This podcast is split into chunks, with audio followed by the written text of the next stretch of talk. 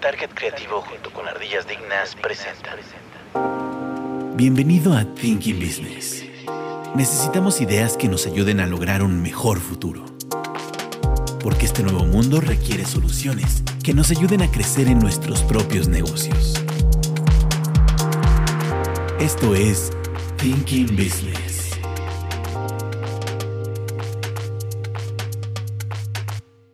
Hola, bienvenidos a Thinking Business. El día de hoy nos acompaña Ekatzin Martínez, ¿Qué hay? ¿Cómo están? Héctor Torres, Bienvenidos. Carlos Francis, Francis para los compas. en los controles Gabriel Aguilar y su servidor Juan Manuel Hernández. Pues bueno, ¿cuál es el tema que tenemos para hoy, Francis? Bien, hoy vamos a hablar de seguros y tenemos a una invitada muy ad hoc al tema que nos va a explicar eh, pues todas nuestras preguntas. Tenemos a Laura Hernández, agente de seguros. Hola, ¿qué tal? Buenas tardes. Laura Hernández aquí a sus órdenes, ya con 12 años de experiencia. Vaya, Vaya que-. Vaya que sí. Muy bien, hoy te vamos a poner en Vaya el sí. paredón. Así es, así es. Eh, este tema lo veníamos platicando o lo viene ligado de un tema anterior que tuvimos o en el que estuvimos platicando precisamente de finanzas personales. Creemos que es una parte esencial precisamente de, un, de una planificación financiera y creo o lo que nos gustaría es precisamente poderlo aterrizar de esa manera para que la gente entienda pues de qué se trata y por qué es importante considerar este tema de los seguros sobre todo como una- un esquema de protección para eh, lo que podría ser el patrimonio de, de una familia o de una persona. Eh, ¿Qué son los seguros? ¿Cómo los podemos definir, eh, Katzin? ¿Cómo entiendes Siempre, tú los seguros? siempre de ese lado. Siempre. Siempre empezamos por allá. Da tiempo de estudiar en lo que llega.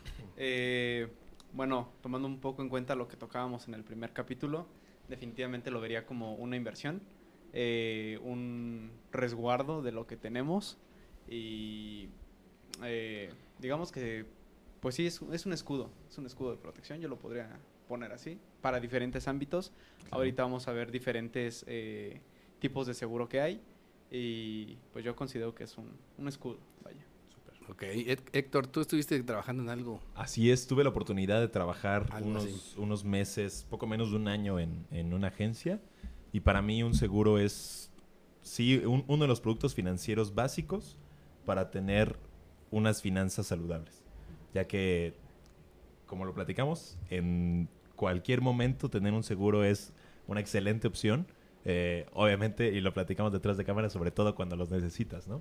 Entonces, muchas veces lo vemos como esta parte de que, ah, no lo voy a ocupar este año, pues es que nunca sabes cuándo lo vas a ocupar, ¿no? Entonces, no es algo que, que nos estorbe. Entonces, so- es, la- regreso a lo mismo, un buen cimiento para unas finanzas saludables.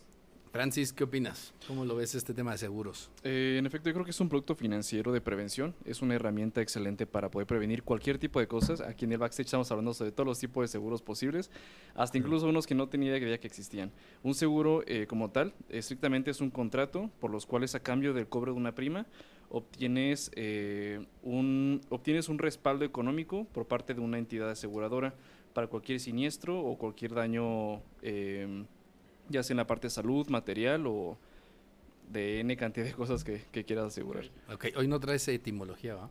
Etimología, no, no. Viene de seguros. sí, viene, viene de seguros. seguros protectos. Contextos. Parece ya este un hechizo, ¿no? Cada vez vamos a ir deformando más. Contextos No, pues, seguros. ya se estrenó, ¿no? La de Le- secretos de, le guardo una de. Dumbledore. de Dumbledore. ¿Cómo, cuál, cuál, cuál? La, la película esta de... de- Hablando de magias. de- la tercera eso que tiene que película ver con de- seguros. no tiene nada que ver. Que seguro la tienes que ir a ver. Seguros Protectus. Seguros Protectus. y ya quedas Protegido. prohibida. Pues, muy bien, pero bueno, retomando el tema, eh, vamos, con, vamos con nuestra experta. Eh, no sé si tú nos puedes ayudar a, a- a precisamente también aterrizar esta idea de, de lo que son los seguros y qué tanto la gente realmente conoce lo que son los seguros. ¿Consideras que, que, sí, lo, que sí lo ubican bien? ¿Sí saben de para qué les va a servir un seguro? Eh, no, yo creo que la gente no tiene idea o no tiene el conocimiento de lo que realmente funciona un seguro. Eh, yo considero que la gente, más que verlo como una inversión o como una protección, lo ve como un gasto. O sea, es como, ah, voy a gastar en el seguro. Ay, oye, que compra tu coche. Ah, pero voy a gastar en el seguro. Oye, compra tu seguro de gastos médicos. Ah, es un gasto. Pero nunca pien- piensan en la parte de la inversión y lo que realmente, además de una inversión, es una previsión. Nosotros no sabemos todo lo que puede pasar a nuestro alrededor, todo, todos los eventos, este, todo lo que puede ocurrir y no se dan cuenta hasta que en el momento que algo les pasa, que realmente era algo necesario. Claro. Ahorita que hablaban justamente de las herramientas, herramientas de, de economía, yo siempre he creído que en la universidad deberían de enseñarnos un poquito más esa parte. ¿Por qué otros países tienen asegurados hasta las chanclas, no? Tienen a- absolutamente todo asegurado y en México no ocurre.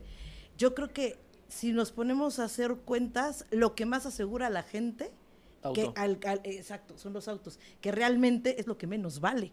Vale más tu vida, vale más tu salud, vale más tu casa, pero realmente la gente se preocupa más por lo que le puede pasar a su coche. Cuando dices, bueno, pues tu coche te costó, vale, ya te 150 mil pesos y estás pagando un seguro de 8 mil pesos por un auto de 150 mil, cuando a lo mejor un seguro de tu casa te cuesta 3 mil pesos cuando tu casa vale 2 millones, ¿no? Claro. Entonces es como que la falta de conocimiento. Claro. Digamos que yo creo que la mayor parte de los seguros en México que, que normalmente la gente conoce y son los que paga, son aquellos que te obligan porque están atados a un bien, por ejemplo, normalmente un crédito o algo que estás Es adquiriendo, correcto. ¿no? Por ejemplo, a una casa, a un A crédito financiero. Hay gente que hasta asegura teléfonos, ¿no? Teléfonos, laptops, este... Sí, tienen hasta digamos, pero sí, y sobre todo cuando lo sacas precisamente a crédito. A crédito ¿no? a Coppel El- a 24 entonces, años. El que se protege es el banco o la empresa y, y realmente tú no lo compras. Por eso tal vez es también que lo ves como una obligación, no como algo que es para ti. Es porque correcto. te hacen o te obligan a hacerlo. Es y que creo no- que Claro. Siento que no evaluamos el beneficio que puede tener el, el contratar un seguro, porque justamente como, como dice Laura, nos enfocamos, o mucha gente se enfoca así en el, ay no, ¿por qué voy a gastar en eso? ¿Por qué voy a gastar en lo otro? Y, y la- ¿sabes qué pasa? Que la gente también se va con la finta, ¿no? Te dicen, no, es que su seguro es caro. No, es que un seguro es caro. No, es Ah, que si sí, me aseguran siempre. eso es caro. Y entonces, realmente, si contactas con una persona que sí te quiere vender, no por venderte un producto, sino por realmente darte el servicio, hay en mil opciones. Claro. Para lo que te quieras asegurar, para lo que quieras ver, hay mil opciones. Y hay mil aseguradoras que te pueden garantizar lo que tú estás pensando en ese momento proteger. Y, una pregunta entonces, ¿cuál es el seguro, bueno, eh, si sepa, cuál es el seguro que menos es contratado en México?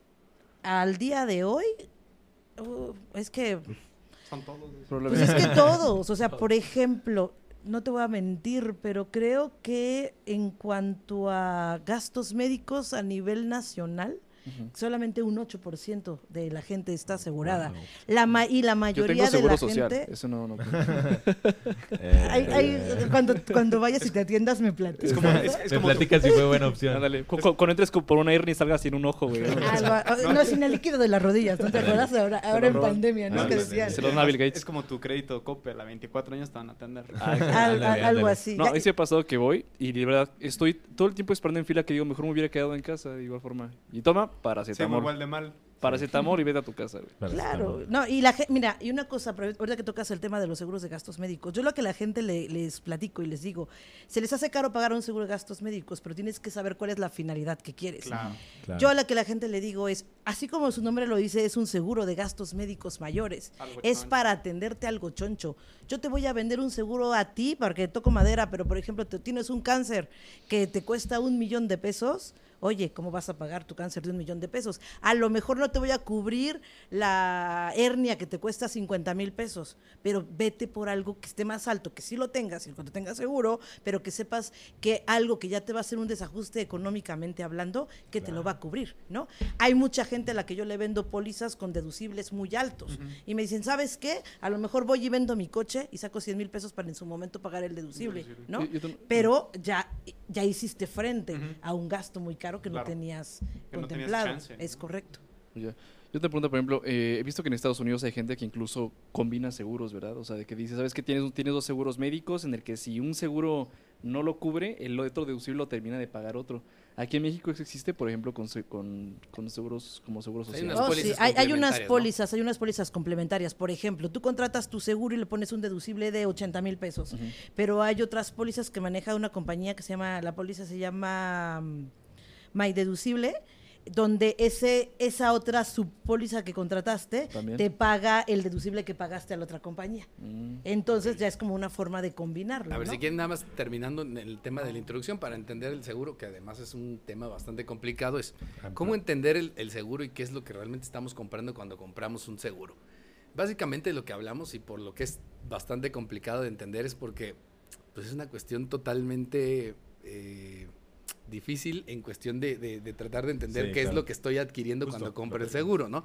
Y básicamente estamos hablando de un contrato que tú adquieres con una empresa en la cual en caso de que exista en algún momento dado un, este, un siniestro o alguna situación, esa empresa está dispuesta a hacerte un pago a ti para poder cubrir eh, aquellas, este, digamos, aquel daño que se haya producido o la situación en la que caíste en un momento dado. Es decir, puede ser algo que puede ser poco probable, muy probable, dependiendo de lo que sea la situación, pero básicamente lo que estás haciendo es precisamente que si en caso de que eso existiera y eso pasara, tú tienes la posibilidad de que alguien haga, se haga frente a ese gasto que normalmente va a ser un gasto considerable.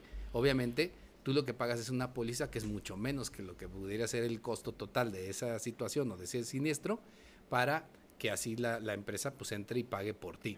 Que obviamente aquí es todo un tema en donde eh, lo que hacen las aseguradoras precisamente es tratar de trabajar, ellos trabajan con todo una tema, un tema estadístico que lo comentamos antes del programa, para precisamente conocer la incidencia y las probabilidades que existen de que ciertos siniestros pasen para poder hacer el cálculo para que, eh, para que pueda existir, digamos, una bolsa que pueda respaldar los gastos que se tuviera de un cierto número de personas, ¿no?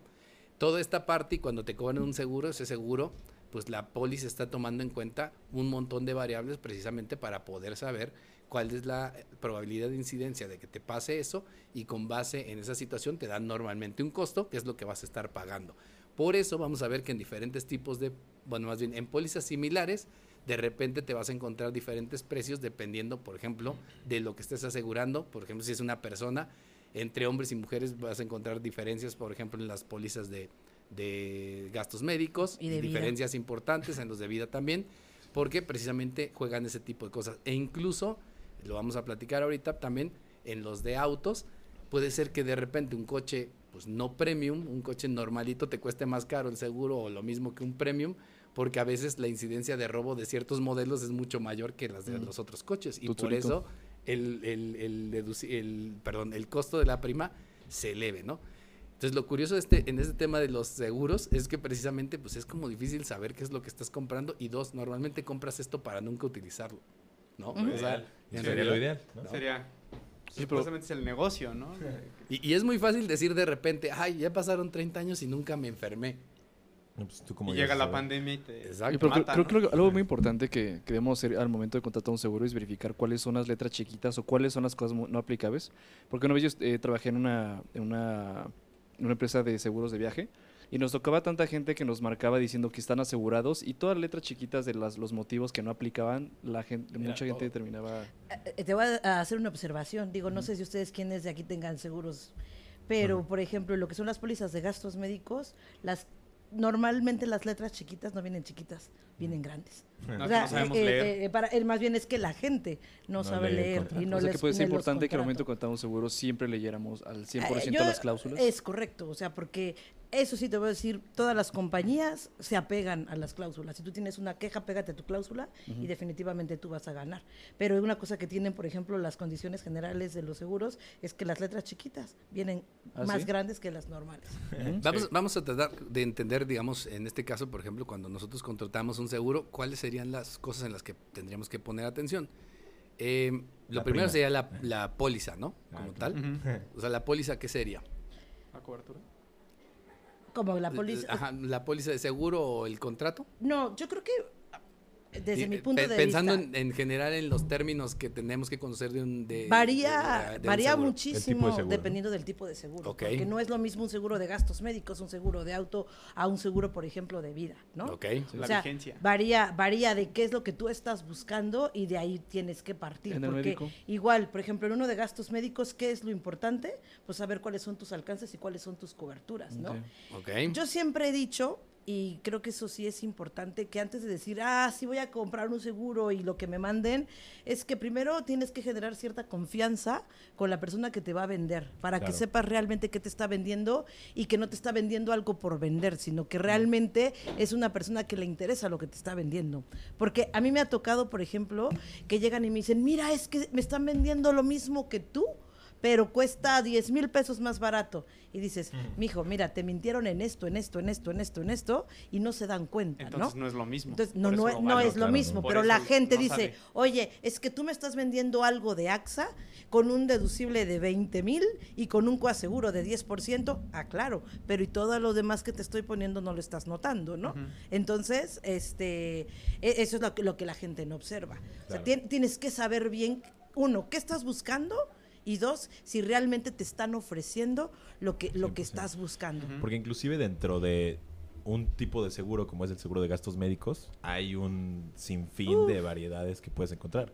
Según hasta... O sea, de- desde el simple hecho de que me digas qué doctor quiero que me atienda, Exacto. porque no todos los doctores cobran igual. si un Ah, hospital no. de Y dos, especialidad. ¿en qué hospital te quieres atender? Exacto. Me ha tocado gente que me dice, no, dámelo baratito, baratito. Sí. Oye, ¿y dónde te quieres atender? En el Ángeles del Pedregal. Ah, no. Sí, pues sí, ¿No? también. Entonces, ayudarte, oye, ¿no? ah, eh, Inclusive también ¿qué depende hasta de qué parte de la república te encuentras. todo, ¿no? todo. O sea, son mil factores que dependen que uno tiene que saber antes de vender un seguro. Claro. Uno tiene que saber qué realmente quieres tú para que yo te pueda ofrecer algo. Y ahí también parte está hasta, hasta el, el asesor, que, o sea, que realmente tengas intención de darte un servicio de que, oye, yo me en dónde vives, más o menos cuán- de cuánto ascienden tus ingresos, como para conocer también tu alcance Exacto. de respuesta en el caso de, de algo. Que, ¿no? que luego si les preguntas de los ingresos es así que, Sí, la gente ¿qué se queda como, eh, ¿cómo- a lo cómo- mejor cómo? no tanto, no tanto decirle cuánto ganas, pero sí ¿Cuánto estás saber cuánto estás dispuesto tú a Sí, invertir, porque es 100%. una inversión que la gente lo 100%. tiene que tener bien claro. Es una inversión, no es un gasto. A lo mejor en 10 años lo pagas y nunca lo usas, pero en 15 años lo usas y ya te echaste 4 o 5 millones de pesos, ¿no? mi- Sí. mi coach me, me- cuando le platicaba, por ejemplo, en caso de uno de vida, decía, no, y a ver, ¿cuál es el rendimiento de esto? Y dice, no, pues dime cuándo te vas a morir para yo decirte cuánto van a valer, Sí, sí, ya sé. ¿sabes? Y ahí te voy a decir tu rendimiento anual, porque pues, si no, ¿cómo quieres Si que no, te lo te voy a dar Por, por justo, ejemplo, ¿estás me voy, a, me voy a crucificar y muchos agentes si me escucharán me van a, me van a matar, ¿no? Pero hay que, hay que diferenciar, ahorita que hablas de rendimientos, si tú buscas realmente un rendimiento, no lo que, tú no necesitas un seguro. Claro. Tu seguro te va a cuidar tu patrimonio. Tu 100%. seguro te va a garantizar que tengas algo. Quieres tener un rendimiento, cómprate un seguro de vida y aparte agárrate un plan de inversión y mézclalos. Es lo que yo le digo a la gente, hay que diversificar. Justo. No nada más irte sobre una línea. Yo no te voy a decir, 100%. hay, a mí me ha tocado de gentes que te dicen, no, y te venden el seguro, y oye, ¿cuál es mi rendimiento? No, y que el 8% anual, o sea, Sí, ahí ya no estás inventes, mezclando. ¿no? O sea, ¿qué pasa? Y me ha tocado, dice, no, pues es que no se va a acordar al final, y tampoco ese es el chiste, ¿no? Yo prefiero ser muy sincera con la gente y decirle, ¿sabes qué? ¿Qué quieres? ¿Tener rendimiento? Claro que yo te voy a dar una garantía y te voy a dar un rendimiento con esto, pero yo te sugiero Claro. que dividamos, vamos a diversificar, vamos a meterte un seguro de vida con estos beneficios que tú vas a tener para el día de mañana, pero aparte vamos a complementarlo con una inversión. Entonces, va a ser la misma lana que sí te va a generar un rendimiento para, para, para tu futuro, y este, pero aparte, ¿qué pasa? Si algo te pasa con una inversión, el banco te dice, o con quien hayas tenido la inversión, te dice, ah, si ya no tienes para pagar, pues ahí te quedas, ¿no? O te regreso Claro. tu lana, o, o lo que te prometí, pues de ahí no va a pasar. Pero en cambio, si tienes también tu seguro, oye, Tienes yo te estoy responder. garantizando, ¿no? Entonces ya tienes una garantía, Claro. que eso es lo que la gente tiene que entender. Ahora, lo que 100%. estaban platicando ahorita, lo importante, o una de las cosas a, a entender es precisamente que los seguros como tal, pues hay muchas formas o varias, eh, varias cosas que podemos estar moviéndole para poder encontrar, digamos, eh, aquel que se ajuste mejor en cuestión de tus necesidades y del riesgo que en un momento dado quieres tratar de reducir, ¿no? Correcto. Yo- bueno, no termino. termino. Adelante, adelante. Yo tengo una pregunta. eh, referente al, al médico, eh, ¿qué, qué, qué porcentaje de, de- de nuestro ingreso, eh, sí, nuestro ingreso como personas debería ser eh, asignado como máximo en cuanto al mensualmente? Es que Depende, si a mí me lo preguntas, yo no me iría por porcentaje de tu ingreso. Yo más bien haría como que un estimado de cuánto, de cuánto puedo pagar. Por ejemplo, para tu edad, yo te podría decir, pues con 1.500 pesos al mes, sacas un seguro de gastos médicos. Bien, hasta con menos a lo mejor, dependiendo también Claro. qué condiciones que si quieres, fumas, ¿no? que si no sé. Eh, en gastos médicos no te afecta, por ejemplo, la parte de- Ah. del, del cigarro, solamente en, pero, vida. pero- oye, pero, pero como, como en joven vida. es más barato tener un Como seguro. joven, Claro. claro. Entre más joven contrates un seguro, ya sea de vida o gastos médicos, es muchísimo más barato. Hay, eh, hay ciertas edades donde ya empiezas a irte para arriba, ¿no? Pero por, Claro. los, por Pero- los achaques naturales del, de la edad, Exactamente, ¿no? ¿no? De O sea, vida. por ejemplo, un seguro de gastos médicos es más cara la mujer hasta los 65, 60, 65 es más cara la mujer que el hombre. Después de los 65, pum, se va para arriba el hombre. Un seguro de vida, un seguro de vida es mucho más barato el de la mujer que el del hombre. Oye, una pregunta, ahorita que comentabas, eh, si, si empiezas a tener, eh, por ejemplo, un seguro de gastos médicos eh, más joven, ¿te ayuda en el largo plazo? Claro que sí, porque te ayuda. Porque entre más años te tardes en contratarlo, obviamente las primas son más caras. claro. Uno, sube porque tu edad es más alta. Dos, ya subió la inflación, Sí. ya subió la inflación médica, ya subió ta, ta, ta, ta. Entonces, obviamente son más ya caros. ¿Qué pasa? En el momento que tú contratas tu seguro de gastos médicos, por ejemplo, ahorita a los 20, 25, quieras o no, ya lo amarraste. Entonces, si tienes tus incrementos inflacionarios que año con año va teniendo eh, tu seguro, Pues pero ya no es lo mismo contratar un seguro que contrataste ahorita a los 20 y en 5 años te va a costar una cantidad a que si vas y lo contratas a los 25. Si no, no es lo mismo esa, ese incremento gradual poco a Claro. poco al que ya vas a estar medio acostumbrado a que te digan, oye, ¿sabes qué es tanto de golpe? Y vas a decir, pero ¿por qué? no? Y ahí volvemos al mismo Ah. tema. ¿Para qué voy a gastar en eso? Claro, y entonces, vuelvo, no es un gasto. O sea, Exacto. la gente tiene que entender Grábenselo. que es No una, un es una inversión. Que a lo mejor lo vas, hay, hay gente que lo ve a corto plazo, hay gente que lo ve a mediano plazo, hay gente que lo ve a muy largo plazo. Claro. Qué bueno, Sí, ¿no? lo Que- que que- platicamos. quien- Dime cuándo te vas a enfermar y te diré qué, qué onda, ¿no? Que te Claro. tomes. Sí, pues sí, exacto, 100%. Eh, y, y perdón, que, eh, por ejemplo, yo siempre platico un caso y que me pasó. El mejor año que yo vendí seguros fue cuando mi hija, mi segunda hija nació. Mi hija nació con problemas y se quedó hospitalizada. Nos quedamos 17 días, nos costaron medio millón de pesos. Bueno, no nos costaron porque lo pagó el seguro, ¿verdad? Solamente en ese momento pagamos 8 mil pesos. Y después, a los 10 meses, vuelve a ingresar al hospital a terapia intensiva por una bronconeumonía. Ahí fueron otros 80 mil pesos, de los cuales pagamos 8 nada más, ¿no? Entonces, de repente la gente dice, ay, no, Está ¿para qué? bien. Pero, o sea, tú nunca sabes, ¿no? Es algo, es un imprevisto. Nos parecía que digamos que el médico es el que más debemos enfocarnos en pagar los mexicanos en general. y, Pues, y- híjole. Si a que mí es- me lo preguntas, yo soy especialista en gastos médicos y mis jefes ahorita me podrían estar jalando las orejas, siempre te dicen que vendas vida, ¿no? Pero yo siempre he dicho, y a lo mejor voy a sonar mal, pero un gasto médico sí te puede dar en la torre. Claro. Uno de vida, pues ya te mueres y pues ya si no tuviste, si no dejaste unos- nada, pues ya que tu familia vea cómo Sí, trabaja un para salir coche, pues adelante, ya, ¿no? pasa- ya lo pasa nada, ¿no? perdiste. Pero la... Pero un, un gasto médico te puede desgarrar. En ese tiempo que nació mi hija, había una pareja que tenía, tuvo dos gemelitos. Los gemelitos no tenían seguro de gastos médicos.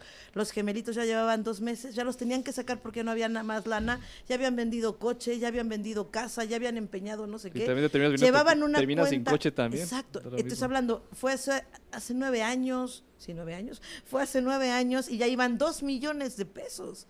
En, En dos dos meses. meses. dices, no inventes. Yo, yo, yo en lo personal siempre he dicho que si me dices qué compro, uno de vida, uno de gastos médicos, para mí es prioridad un seguro de gastos médicos. Sí, sobre todo porque el impacto económico es inmediato, ¿no? Exacto. En Igual todo. Y, por ejemplo, En los todo. gastos funerarios, pues sí hay un... O sea, pero ¿cuánto te pueden salir o ascender unos gastos funerarios? ¿Contra cuánto te puede salir un ticket de un Unos hospital dos privado? millones, ¿no? Claro. Sí, Exactamente. digo, ¿no? Y eh, hasta con, más. con vida te preocupas porque qué le voy a dejar a mi familia, a mis hijos, pero 100%. bueno, tu esposa, si tú eres hombre y falleces, pues ni modo, tu esposa le va a tener que entrar al Puede kit y va a tener que trabajar, ¿no? Pero un gastos médicos, por más que pongas a trabajar al mundo entero, Yo sé que ma- más vale vender tu. Chevy que comprar un ataúd. además, además, no, además puede ser que hasta puede fallecer la persona y todavía te quedes con la, con- con la Claro. deuda. Hasta la deuda. Eh, Por ejemplo, ahorita que eran los casos de COVID, ¿no? Yo supe de un caso, 8 millones y medio de pesos fue, fue el, El- COVID. el COVID. Fue el tratamiento, se echó casi un mes, se muere, deja una deuda todavía, a pesar de todo, de 500 mil pesos, porque en ese entonces había un medicamento que todavía no estaba cubierto. Entonces, pues sí, te ahorraste 8 millones, pero pues medio medio medioncito, la familia tuvo que ver cómo le apoquinaba, ¿no? No, pues sí. No, Pero y que- mismo, es un contraste donde eh, ese gasto inicial está en los cielos y realmente sí vale la pena, por donde lo veamos. Claro. Y, y, y ¿sabes qué pasa? Que la gente se queda con la idea de, ay, no, hasta que te toca, ¿Cuándo, ¿no? cuándo me voy a gastar 8 hasta que millones te en un toca. hospital? O sea, yo, por ejemplo, de mis casos que, que he tenido, el más caro fue una señora que nos echamos en- a lo largo de su enfermedad, fueron 7 millones. Y otra que lleva como 4 millones y medio, ¿no? Entonces dices, O sea, de qué es, es. Tengo el caso, por ejemplo, de un niño con, con- con- eh, que tiene diabetes, que tiene ocho años. Ujú. Échale, ¿cuánto gasto no le queda al Sí. Y es de por vida, aquí ¿no? Una adelante, vida, ¿no? Es, una es de por vida. y- y luego la compra de insulina y todo esto. O sea, es una la nota, es una la nota que la gente no, no, Pero no es que, lo pero es que No, curiosamente... Nos cuesta pensar en ese. Curiosamente en México ¿no? tienes la opción, por ejemplo en Estados Unidos realmente ya se viven, eh, todo, cualquier persona tiene que estar como tal asegurada, a menos que estés como en un programa de o si Obamacare o que ya son, ya son como, como si fuera la, la versión el seguro popular de aquí de Ujú. México, pero realmente es muy poco. Allá, Pero allá de primer casi- mundo. allá Pero sí- sí allá según yo es súper, bueno, sí ganan también muy, muy bien, pero según yo la parte médica, por ejemplo, Estados Unidos, sí es de que te enfermas y tienes deudas de pagar de por vida, Oye, si una, el llamado a una ambulancia te cuesta casi mil dólares nada más para que vaya. que te lleven en el Pues Chevy. aquí también está más o menos. ¿eh? No, No, No, sí, no, no, no, no? A lo una mejor llega una ambulancia de esas que están paradas en No, la por ejemplo, aquí- te enfermas, cobran. aquí Como te 800 enfermas, pesos una Te ambulancia. enfermas y un vas con servicio. similares, imagínate, ya punto 75 pesos. Pero ya te enfermas y una, consulta de gripe, lo que sea, lo que sea, ya sí la sufre súper cañón en Estados Unidos. Ya pronto, ya pronto En, llegarán las en Hey ambulancias no te cobran. similares. sí. En- Oye, en Hey no te cobran Bueno, la pero consulta. ahorita, a- ahorita atando precisamente a esto y cuando hablábamos de, de la cuestión de finanzas personales, pues precisamente normalmente ahí lo que buscas es tener, sobre todo la parte patrimonio. Pero es justo es el tema, ¿no? De repente la gente dice, es que hay que tengo que tener mi patrimonio y compro mi casita y la estoy comprando, la estoy pagando o la pagué.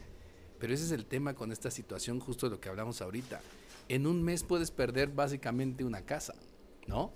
Y es precisamente donde entra y donde hay que entender este tema de los seguros, porque es lo que te va a proteger. Puedes tener por más que quieras este te- eh, tu casita y lo que sea, pero una situación como esta te puede dejar eh, descobijado de, de forma pues muy, muy, muy este abrupta. No, gente que te termina en la calle. Exacto. Entonces, ese- esa es la, la cuestión. Y con qué. deudas. Y con deudas. Claro, y, y, y el por qué la importancia de esto, ¿no?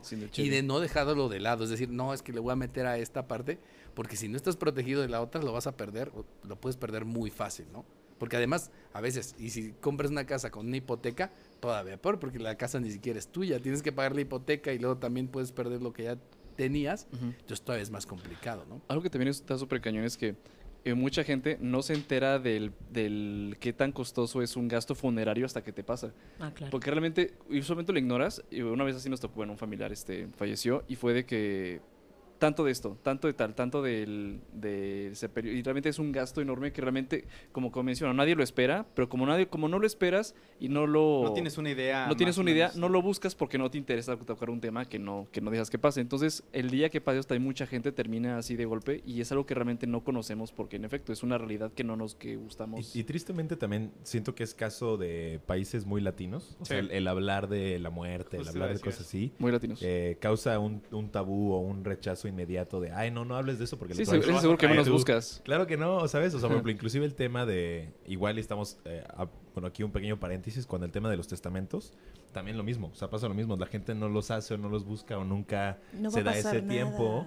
Ajá, porque no, ahorita no, están los niños muy pequeños y tú, eh, por eso, ¿sabes? Y al final se para quedan los terrenos la amante. O sea, Se les quedó la y- segunda y- y familia. to- Y, todas las navidades va a ser la bronca por quién no se quedó con La casa, la casa chica. No, pero justo, y yo creo que ahorita ya estamos en un momento en el que podemos hablar claramente y de la mejor manera sobre estos temas, Claro. siendo objetivos y buscando que en el, en el pudiera ser o en el va a pasar, saber cómo responder de esa mejor manera, ¿no? Sí, exacto. Sí, siento que como tal, en- al menos en México, siempre no somos, no somos eh, preventivos. Siempre estamos Exacto. encontrando solucionar problemas que ya están, o si no en el inicio, ya están en, en O entrada. van a pasar así mañana. Y, y parecía que como tal, y es curioso, que al menos ah, como vemos en, en México, pues es, es, es parte de un problema de una idiosincrasia en la que no nos gusta prevenir, siempre estamos viviendo al día. Exacto. Pero puedo poner un ejemplo. Un problema que pasa, por ejemplo, en México es la parte de los autos. Tú tienes que asegurar tu coche, tú tienes que asegurar tu auto, no tanto por lo que le pase a tu coche, Sino sino por por, los daños que le puedes hacer a terceros. terceros. La responsabilidad civil. Esa, es esa responsabilidad civil que lo que tú tienes que hacer es un frente. Porque, ok, yo, ay, es que yo traigo mi carcachita que me cuesta 50 mil pesos. Sí, oye, pero ¿qué crees? Que chocaste con el coche que cuesta 2, 3 millones de pesos. ¿Y cómo lo vas a pagar? ¿No vieron el taxi ¿No? que le chocó a una camioneta Lamborghini Urus? No. O sea, o sea, te Yo imaginas, ahorita que me entonces, estacioné le pegué al profe. De hecho, de, de hecho, y, y- y tomando su ejemplo, cuando yo tomé mi primer clase de manejo, broma, yo con no un broma. TIDA, yo con un TIDA golpeé un BM de un vecino. Oh. Y de hecho otra cosa, volé la pluma de la caseta porque estaba en reversa. Pues, volé- ¿Cómo manejas hoy? No, no, pues, Fue- fue- huyendo, tenía- güey. Eso fue el primer día. no, fue- tenía 14 años. Volé la pluma del- de la caseta y golpeé un BM. Y lo peor es que el tipo venía borracho. Entonces le echaste la culpa. fue... Ah. No, no, lo, lo hubiera podido hecho, pero fue la peor experiencia de mi vida. y Fue cuando dije, no. Pero ahí qué puedo hacer. Cada quien ya dijo, pues ya, no le llames a nadie porque No. estoy pedo. Eh, no, al final le pagamos, fueron como, como 20 mil. que tú no, No, pero Por- No, no, no, no, menos. no tuviste que haber pagado. Bueno, claro, si el coche tenía seguro.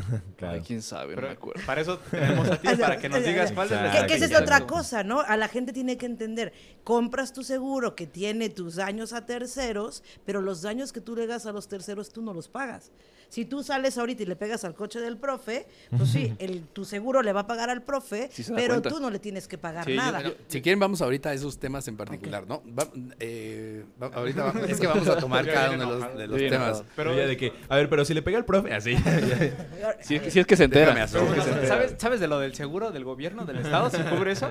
Bueno, eh, rápidamente digo, ahorita de lo que hablaban, hay cuestiones en donde hay gobiernos en que es obligatorio. En Estados Unidos es. Sí, digo, totalmente, eh, de eh, cajón. es más, creo que hasta antes de la licencia, primero lo que te Sí, piden primero es el tienes seguro. que tener el, O sea, Ah, ¿sí? la es- asegurancia. sí. no puedes andar en la calle si no traes seguro, es lo primero. Y De además en Estados ya aquí, Unidos, ya aquí también. se Ya supone no que era puedes- obligatorio incluso en la Ciudad de México En la y en Ciudad de varios México, lados. No, pero en Querétaro ya. Tú, tú sí vas a, a tramitar tu licencia es porque tienes coche. Entonces, si tienes coche, tienes que tener un seguro. Entonces, no te dejan ya sacar tu licencia si no llevas tu póliza de seguros junto con tu Ah, sí, comprobante oye, de pago. pero Sí, de- de, de hecho, para el el- examen te piden un- Ajá. llevar un auto asegurado. sí, Oye, pero de hecho, de, de- de seguros de, de, au- de auto, el de robo es el más... Es el más... eh, ¿Recurrido? No, el más eh, caro, ¿no? ¿Verdad?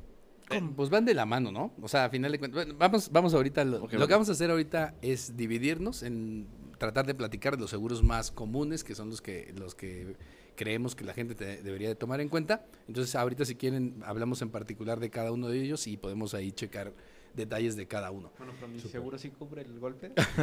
Vamos a, Bueno, punto- bueno, Stinger. los, los, los más... es la defensa que está los más este, comunes serían, en términos generales, el Vida. que hemos hablado ahorita de los seguros de vida, los seguros de gastos médicos mayores, mayores. los seguros de auto y habíamos dicho otro más. ¿Casa? No. Eh, pensaba en los de, en los de mercancías. Cu- cu- Cuando tienes un negocio y, y quieres asegurar tus mercancías en dado Ok. caso de... Como- Bueno, pero esos no son, ¿qué serían los tres más comunes? Serían Eh, los primeros que mencionaste. médicos, ¿Sí, este, seguro de vida flete y- o? Seguro de me- eh, auto, médicos y Bueno, se- vida. en general puede haber seguros Oh, básicamente para cualquier cosa. Tú te puedes acercar a una aseguradora y puede haber la que te quiera asegurar lo que tú lo que tú tengas en un momento dado como interés asegurar. Eso es un hecho. Pero los más comerciales por Ah, uso y por requerimiento serían esos tres. Si quieren empezamos con el seguro de vida. Para tratar de entender un seguro de vida, qué es lo que el seguro de vida nos cubre y cómo es como normalmente funciona. Ok, pues un seguro de vida eh, eh, tiene un sinfín de variantes. Hay un sinfín de variantes, hay un sinfín de opciones, dependiendo a qué quieras enfocar o a, o a qué quieras ir, ¿no? Lo primordial y lo básico, pues que justamente estás asegurándote en caso de que fallezcas o en caso de que tengas una invalidez, ¿no? Entonces, ¿cuáles son los más económicos? Que son esos, que son los seguros puros, ¿no? Que es el, el puro, el puro seguro de vida. De ahí ya lo vas complementando dependiendo de qué, de qué es lo que quieras. Que si lo quieres solamente por fallecimiento, que si lo quieres también por invalidez, que si lo quieres por muerte accidental, que si lo quieres por doble muerte accidental. Ah, caray, ¿cómo es esa de la doble muerte? Doble muerte accidental. Ah, si, si te Te reviven... doble- no, dos no, veces. Si, si te, Te reviven pagan- y te vuelven a matar, güey. Que te paga doble. ¿no? Te paga doble, paga haz de cuenta. va. Falleces, falleces y te pagan el fallecimiento, pero como fue accidente Y cuando reencarnes... y doble accidente, entonces si te iban a dar Ah, un millón, pues ya te dieron dos. tres millones. Ah, tre- Ah, no, sí, porque son. Sí, ya, ya entendí. Ajá, Ya. porque es doble Sí. muerte accidental. Como que se me antojó un accidentito, güey. Ah. No, pues por ejemplo, inclusive eh, hablamos de la invalidez. Ajá. Hay muchas personas que... Hay una lista literal de que si te mutilan un dedo, un ojo, eh, oreja, pierna, brazo, Oye. etcétera, y hay gente que se Esas son mocha un, pérdidas En, orgánicas. en Ajá. Estados que se Unidos... mocha un dedo por cobrar esa lanita del seguro, güey. Fíjate que, Más fíjate vale que son los en... pulgares, ¿no? Ah, sí, sí. En Estados Unidos, eh, bueno, un- una persona que, un amigo que deportaron, me dijo de que, que, que ahí, cortarse ahí en, ahí en McDonald's había gente que metía mano al aceite o incluso por el dedo. O sea, ¿cuánto te pagaban por cada dedo? Incluso, o sea, de- Sí, hay, hay, es- es- hay proporciones, ¿no? Claro. Es eh, 70, 50, 40, o sea, de- dependiendo del tipo del dedo, igual la combinación, que si es este con Ah, sí, este, sí, claro. o igual una invalidez la Brazo, combinación, que si es el brazo, que con la pierna, que con la mano, que con, o sea, No, pues ya en ese caso. eh, en Estados Unidos suelen hacerlo mucho la gente, ¿no? Claro. que Estados Unidos es que- el país de los seguros. O sea, todo es asegurado. todo. Sí, no, Pero No, pues no igual, como todo ideas, el mundo tiene seguro, como todo el mundo tiene seguro, que pagarle hay al que profe lo del coche. Dame También- ideas. oye. También Sí. hay una, una muy importante que es cuando te llegas a quedar inclusive sin empleo o sin la, el poder de poder pagarlo, ¿no? Es te dan correcto. algún tiempo no en el todas que, aseguradoras lo manejan, pero sí hay algunas Pero aseguradoras eso que también te entraría manejan. dentro del seguro de vida. Pues de todo. No es como básico, pero son como lo que les decía, ¿Como los, los Ah, pros que le ah, vas, ah, que le vas Que le vas metiendo a tu... Sí, es como tú ir acomodando tu paquete. Exacto, ¿no? De que, ay, mira, este, por ejemplo, el seguro de vida, ah, pero ponle cobertura a mujer, ¿no? Que te cubre ciertos cánceres de la mujer. Ah, y ahora ponle, obviamente nada más para la mujer, ¿verdad? Claro. Y, y ahora ponle que por si, por si Ya me que quedo sin trabajo. Y ahora ponle por si llueve y truena, ¿no? O sea, al final de cuentas, tú lo vas yendo complementando y obviamente va a ser yendo más caro, dependiendo qué tanto le Oye, quieras perdón, ir poniendo perdón, este del seguro. seguro de trabajo también sería, bueno, pues si pusiéramos como uno de los, en el número 4, como de los más concurridos, ese también es muy famoso, ¿no? El de seguro de trabajo, ¿o me equivoco? Aquí en México. No, no tanto. No creo. ¿no? ¿eh? No, No, en México es que en. México un poco también por la, la forma en que se maneja todo el tema laboral. eh, de hecho, normalmente no lo contemplas porque aquí, por ejemplo, si a alguien lo despiden, le tienen que pagar una- un, eh, un cierto número de, de meses, que digamos es lo que tendría para sostenerse en lo que consigue otro trabajo.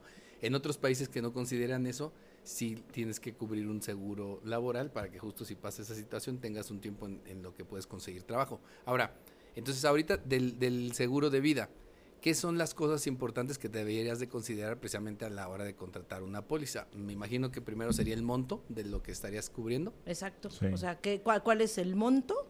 Y, y,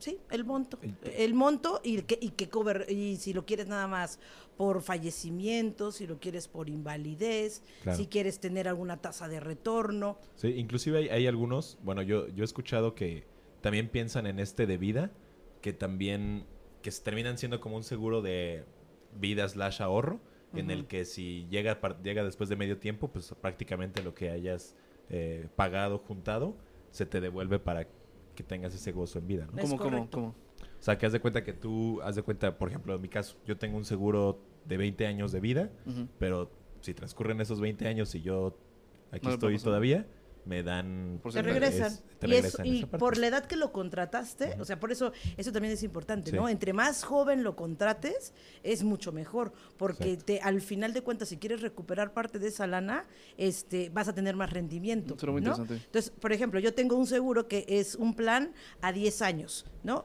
Yo le estoy metiendo mi lanita cada 10 años. Yo si llego a esos 10 años, puedo decirle a la aseguradora, oye, ¿sabes qué? Pues todavía estoy joven, ¿no? O sea, todavía me faltan 10 años para jubilarme, te voy a dejar todavía ese dinero aquí.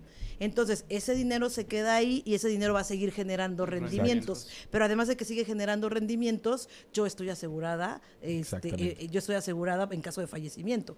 Entonces, yo ya no estoy pagando esos siguientes años, mi seguro se está pagando solito, pero tengo la 100%. protección. Y si de repente yo digo, oye, ¿sabes qué? Tengo un super negocio. Se supone que ahí tengo 400 mil pesos. Quiero sacar 100 mil pesos para mi negocio. Ah, claro. Tú puedes sacar hasta tres veces, bueno, dependiendo de, también de la compañía, pero tú puedes sacar en ciertas, eh, eh, en ciertas épocas este, ciertas cantidades de dinero. Sigues con tu protección. Obviamente tu protección baja lo proporcional a lo que sacaste pero sigues teniendo todo. Es una inversión, es un ahorro, Justo. es un seguro, Exacto. entonces eso es lo interesante. Eh, ahí, igual y platicando un poquito más para, por ejemplo, padres de familia. Hablábamos del caso en el que tú llegaras a faltar, en el caso de que si tienes hijos, y normalmente tengo entendido que un estándar que se le pone es cubrir los gastos de tu familia hasta cumplir cinco años, que se supone que es lo que tarda tu familia en recuperar esa estabilidad económica, ¿no? Es correcto. Inclusive hay algunos que hasta se blindan hasta que el menor sea Mayor de edad, ¿no? no, eco- bueno, económicamente autosuficiente, ¿no? ¿Tú, ¿Cuál es tu, como tu punto de vista o cómo tú lo ves? Si proteges 5, si proteges 7, si proteges un poco más.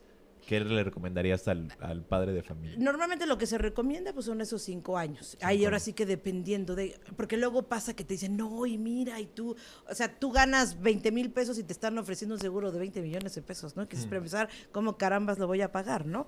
Entonces, vale la pena partir de eso, ¿no? Va- vale la pena partir de, de ese, de ese estimado y ya de ahí, dependiendo de cada quien, va a ver si sí le entra para ponerle un poquito más o si no le entra para ponerle un poquito menos, ¿no? Que, que Siempre. A final Entonces- de cuentas ahí pues, tú puedes decir sí lo quiero de 20 millones, pero la- la- lo que vas a tener que pagar por ese seguro va a ser altísimo. Es Entonces no va de la mano con lo que, lo que es Con la la realidad. idea. Entonces, Claro. tienes que tratar de, de ser realista respecto a lo que viene siendo las necesidades que se pudieran tener.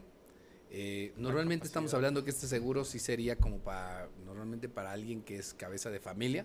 A lo mejor en otros sentidos tal vez no siempre tendría tanto, tanto sentido, ¿no? Pues yo no diría nada más cabeza de familia, porque por ejemplo, si a mí me lo preguntas si es un matrimonio y el hombre trabaja y la mujer no trabaja, también es importante asegurar a la mujer. Porque Claro. si tú, la mujer se llega a fallecer y la mujer era la que hacía de comer, Pero, la que bueno, sí, limpiaba. pero, pues, sí, sí, sí es, sí es la cabeza de familia. Ah, ya, bueno, ok. la- o sea, también la pues familia de la mujer. Ok, es correcto. O sea, siendo las dos, pues los dos. Sí, sí, sí, Ajá.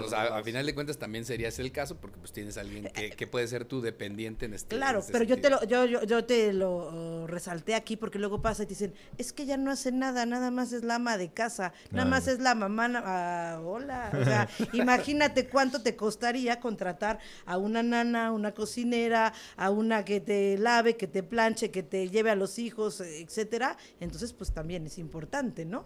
100%. Sí, es el trabajo dom- doméstico es el trabajo menos remunerado. historia. Exacto, Menos exacto. agradecido. Y es, y es de los más, y es, y es muy pesado. Sí, claro. Que yo soy amo de casa, entonces. pues, Ok, em, una pregunta. eh, bueno, ahorita estamos hablando eh, específicamente que una de las, formas de aplicación o de, la- de las personas que normalmente tendrían que ver esto es precisamente cuando tienes familia, dígase tu eh, dependiente económica, puede ser tu esposa o ya con hijos, ¿no? Este, o perrijos si tú quieres verlo de la manera que sea y la configuración de tu familia. Pero precisamente tomando en cuenta el que, eh, digamos, eh, en este caso, tengan una posibilidad de estar subsistiendo, de tener a- un cierto ingreso que no se lo vas a poder dar de por vida, pero sí por lo menos darles la oportunidad de que se recuperen, eh, pues para poder estar generando ya lo propio. Ahora, eh, dentro de este tipo de seguros de vida, podríamos considerar también algunos seguros como los que, eh, que se pudieran aplicar para empresas. A muchísimos. O sea, al final de cuentas, dependiendo qué es lo que quieres, qué es lo que buscas, claro que sí. que serían este tipo de, se- de seguros de hombre clave. Ah, por ejemplo, en vida tenemos lo que son los hombres claves o los seguros de socios, que esos son muy importantes también. Ok, a ver, si- a ver, nada más para aterrizarlo. En el otro caso hablamos, pues, de obviamente una familia y que se quede sin la persona que trae eh, el pan a la mesa. En, si fuera ese el caso en específico, que a veces puede ser que los dos lo traigan, pero pues si pierdes una de las dos eh, partes que está El que trayendo lo el, pan trae a la o- mesa, O Mira. el que lo distribuye, porque pues, son no, y, a- y en algunos casos pueden ser los dos. La- Incluso, la perdón, puede haber casos en que puedas sacar un seguro de vida que sea de ambos. Com- del- de- Ambos de- al mismo de- tiempo, sí. Sí. Se llaman, eh, que son como seguros eh, mancomunados, pero que es, haz que es mucho más barato que contratar el seguro para él y por ella y separados. cuando se divorcian, ella se lo queda. No, ahí se, ahí, ahí se muere. se- Pero se- ¿qué, se qué deshace. pasa? Contratas el seguro que es para los dos, te sale más económico y ahora sí que es aquí al primero que le pase. O sea, si se muere él o se muere ella, pues ahí ya, ahí ya, se, ahí ya se termina el, Claro. el- el contrato, ¿no? Y obviamente para eso se ocupa estar legalmente casados. No. ¿No? Puede ser tu también pareja, puede ¿no? ser un, eh, puede ser también este unión libre Sí, o sea simplemente Sí, que, tengas manera de comprobarlo no Claro. de que tienen un interés que, que hay un interés este en común Les enseñamos el podcast. No, se llama Pedro, ¿cuál? Ok. Pobre del niño. Entonces, eso también considerarlo porque puedes considerar ahí ambas partes. Entonces, luego el, el siguiente sería, y hablamos en este caso, también en el caso de una empresa. ¿Por qué? Porque las empresas también pueden tener dentro de su estructura, pues figuras que también si las llegas a perder tenga Claro. un impacto fuerte en la empresa y eh, aquí existen este tipo de, de- de- de seguros que se le llaman hombre clave en donde tratas de asegurar a la empresa para en caso de que, de que esa persona que pudiera ser la cabeza de la, de la empresa o que tenga una función demasiado importante que va a repercutir en la parte económica, también pueda haber eh, una cobertura, ¿no? Digo, correcto. eh, a final de cuentas se entiende y ¿por qué lo sacarías? Porque entiendes que si esa persona falta, va a haber gastos para poder cubrir o suplirla y que, que va a afectar a la empresa en muchos sentidos, desde perder, perder clientes, este, de, de perder algunos temas de capacitación interna o algunas cuestiones de control y precisamente lo que tratas de hacer es prevenir que si esa persona falte se pueda cubrir el hueco que deja, ¿no? Es correcto. Entonces, esa sería otra aplicación del seguro de vida como tal y ya vimos ¿Esos seguros también aplican en caso de renuncia? ¿Los de hombre No? O sea, tú lo tienes como renuncia, lo único que haces es que lo das de baja y ya. ¿No? O sea, eh, depende de cómo lo quieras ver, pero pues, si renuncia, pues tú si te renuncia, pues no lo vas a liquidar, ¿no? O sea, ¿qué pasa? Hay dos, hay dos variantes de seguro de, de hombre clave. Uno es un seguro normal, donde solamente estás cubriendo en caso de fallecimiento. Hay otros que lo manejan con planes dotales, que los dotales sí tienen una inversión de por medio. Pero, por ejemplo, con los clientes que yo manejo, los hombres clave, son normalmente, estos ya los hacen como que un poquito más de confianza y los hacen ya más familiares. Pero, ¿qué haces con estos hombres claves que, que son totales? Que tú estás garantizando ya, estás ahorrando desde que me compraste el seguro, estás ahorrando para cuando se jubile tu, Ah, tu hombre claro. clave, ¿no? Sí, como lo Entonces, hacemos a tú 10 sabes que tú lo tienes que liquidar en, tanto en vez de determinado de tiempo. trancazo, Exacto. tienes el Entonces, uno, estás previniendo seguro, la claro. parte en el caso de que fallezca o de que ocurra algún siniestro o algo, pero aparte tú ya estás deduciendo desde ahorita este esta parte proporcional al retiro que tú ya estás preparando para tu hombre clave. O si sale para el viaje del- de los socios. eh. Ah, Si, sale para, si sale para los bonos. sí, ¿no?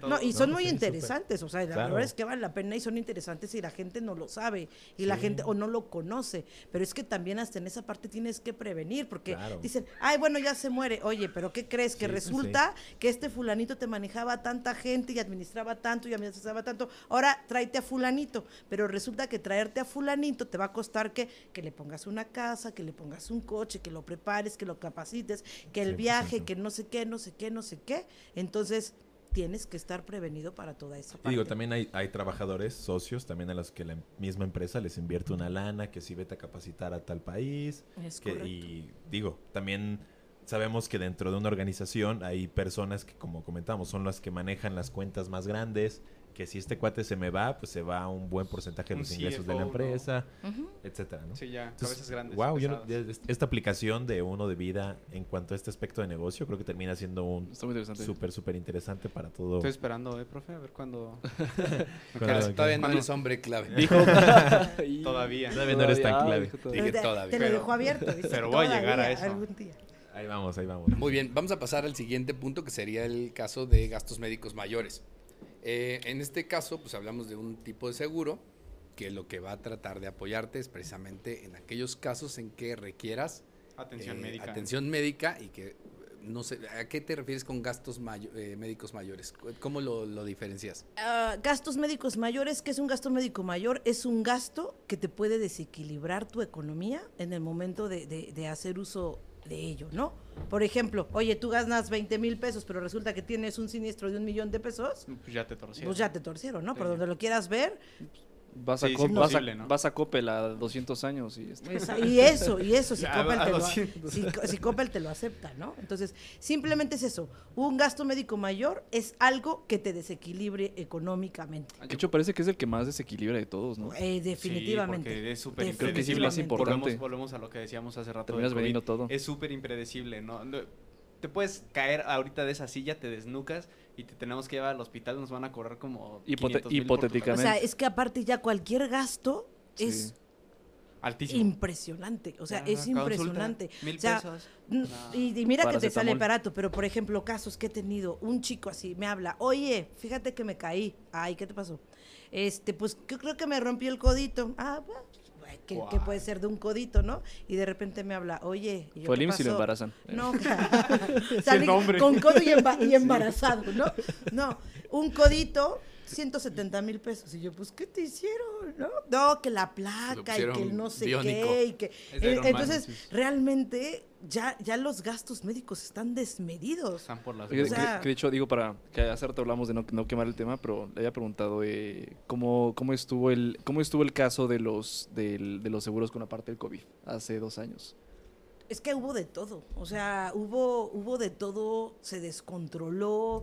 Eh, yo te cobro aquí, yo te cobro allá, de repente había Sí, fue hospitales una que ya eran más. Sí, estuvo, estuvo muy, co- estuvo muy complicado. O sea, al final de cuentas fue muy complicado porque realmente no había un. Y mucha gente lo compara porque tenía, tenía, teníamos tanto miedo ahorita, pues ya, ya este miedo como que desapareció. Pero yo incluso contraté un seguro, un seguro, digo, porque yo soy asmático, y de verdad que apenas inició el COVID, yo tenía, yo tenía una, un miedo tan enorme de que de verme así tan hospitalizado. Y sí, las imágenes yo creo que hicieron que la gente fuera y comprara un seguro de gastos. ¿eh? Mucho- quien tenía la posibilidad iba y lo compraba. ¿no? Ahora, en teoría, en estricta teoría, si estabas asegurado por gastos médicos mayores, te tendría que cubrir esa todos los cobertura, ¿no? seguros, todos los seguros a partir, había unos que tenían 30 días de periodo de espera, pero básicamente todas las aseguradoras te cubrían desde el primer día COVID. Que de hecho la siempre mayoría lo, cuando lo no hubiera sacaron signos, públicamente, síntoma. ¿no? Ajá. Luego, luego fue una cosa que la mayoría... ¿Cu- ¿Cuál era la única diferencia? Que si en los primeros 30 días te daba COVID, de hecho hasta la fecha, si en los primeros 30 días te da COVID, sí, ¿sabes qué? Sí voy, te atiendo, pero si te vuelve a dar, ya, ya es como una preexistencia. Sí, pobre de ti, Gabriel.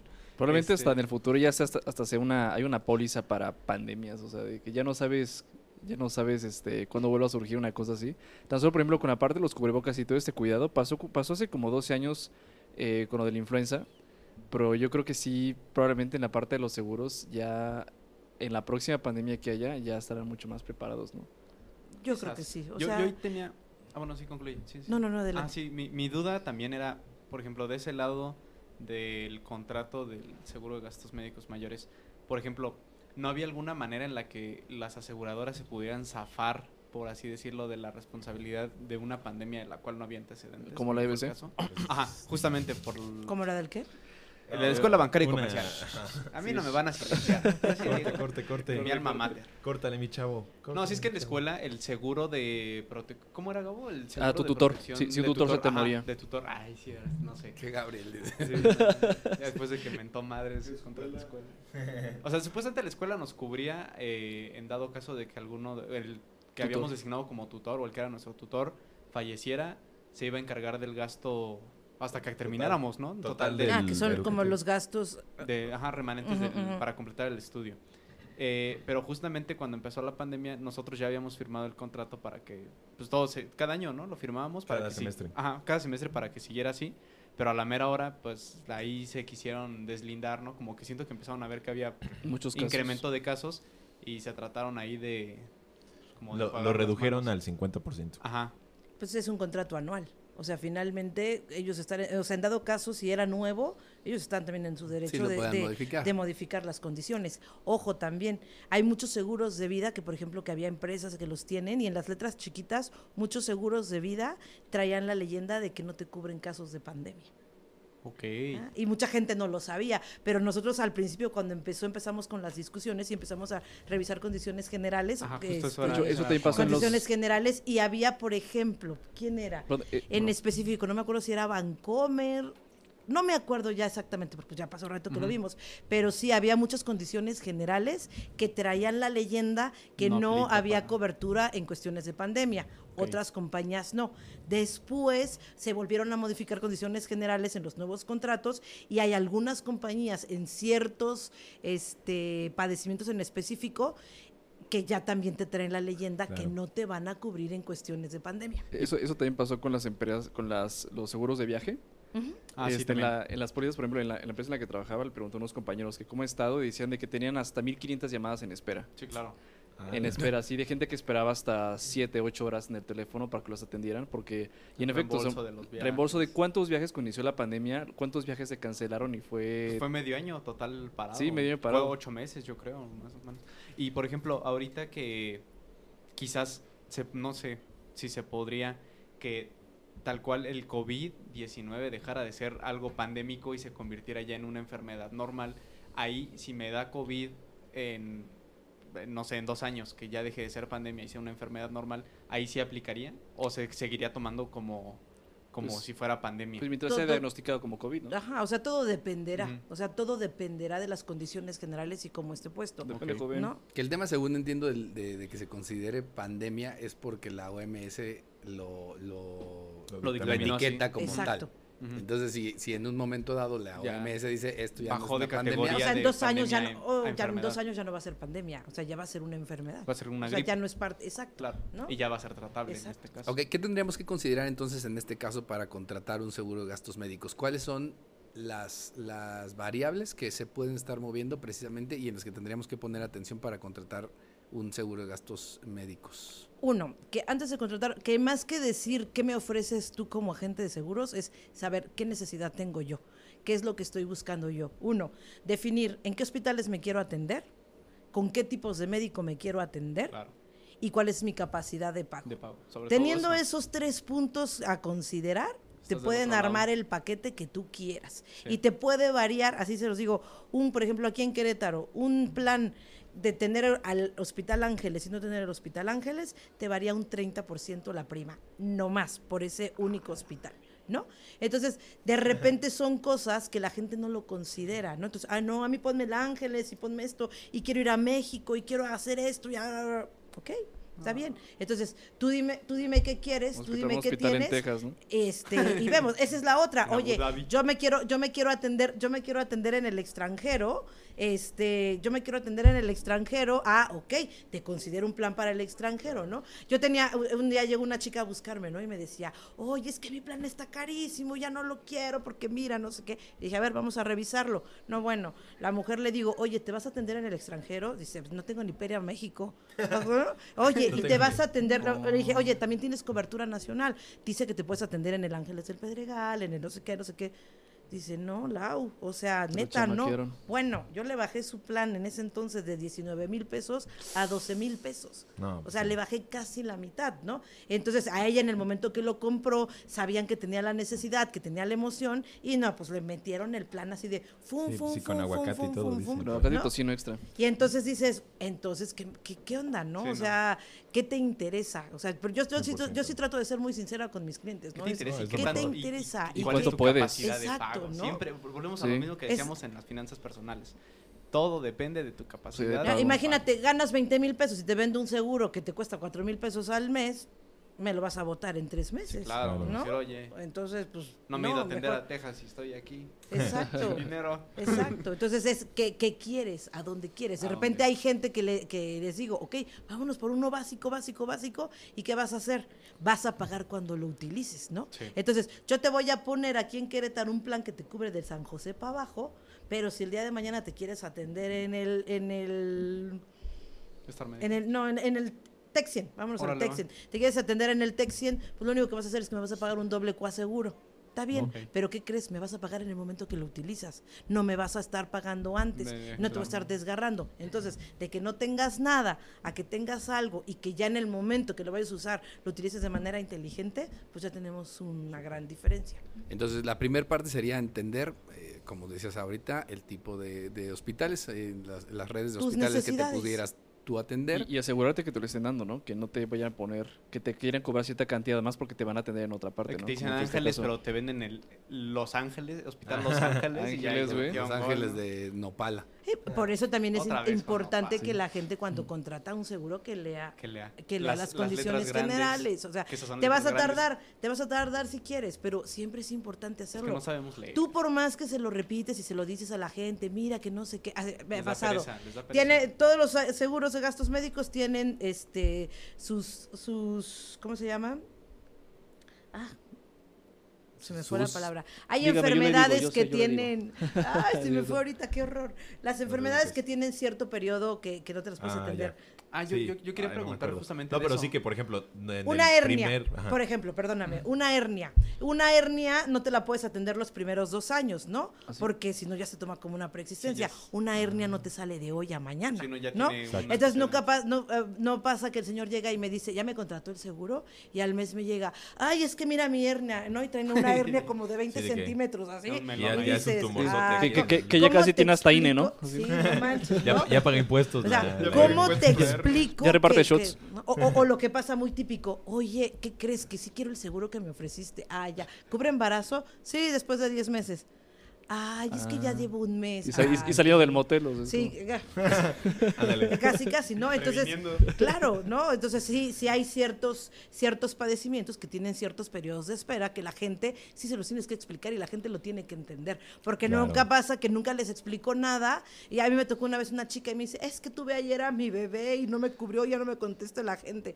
¿Cuánto tiempo tienes con tu póliza? Seis meses y me dijo que sí me cubría.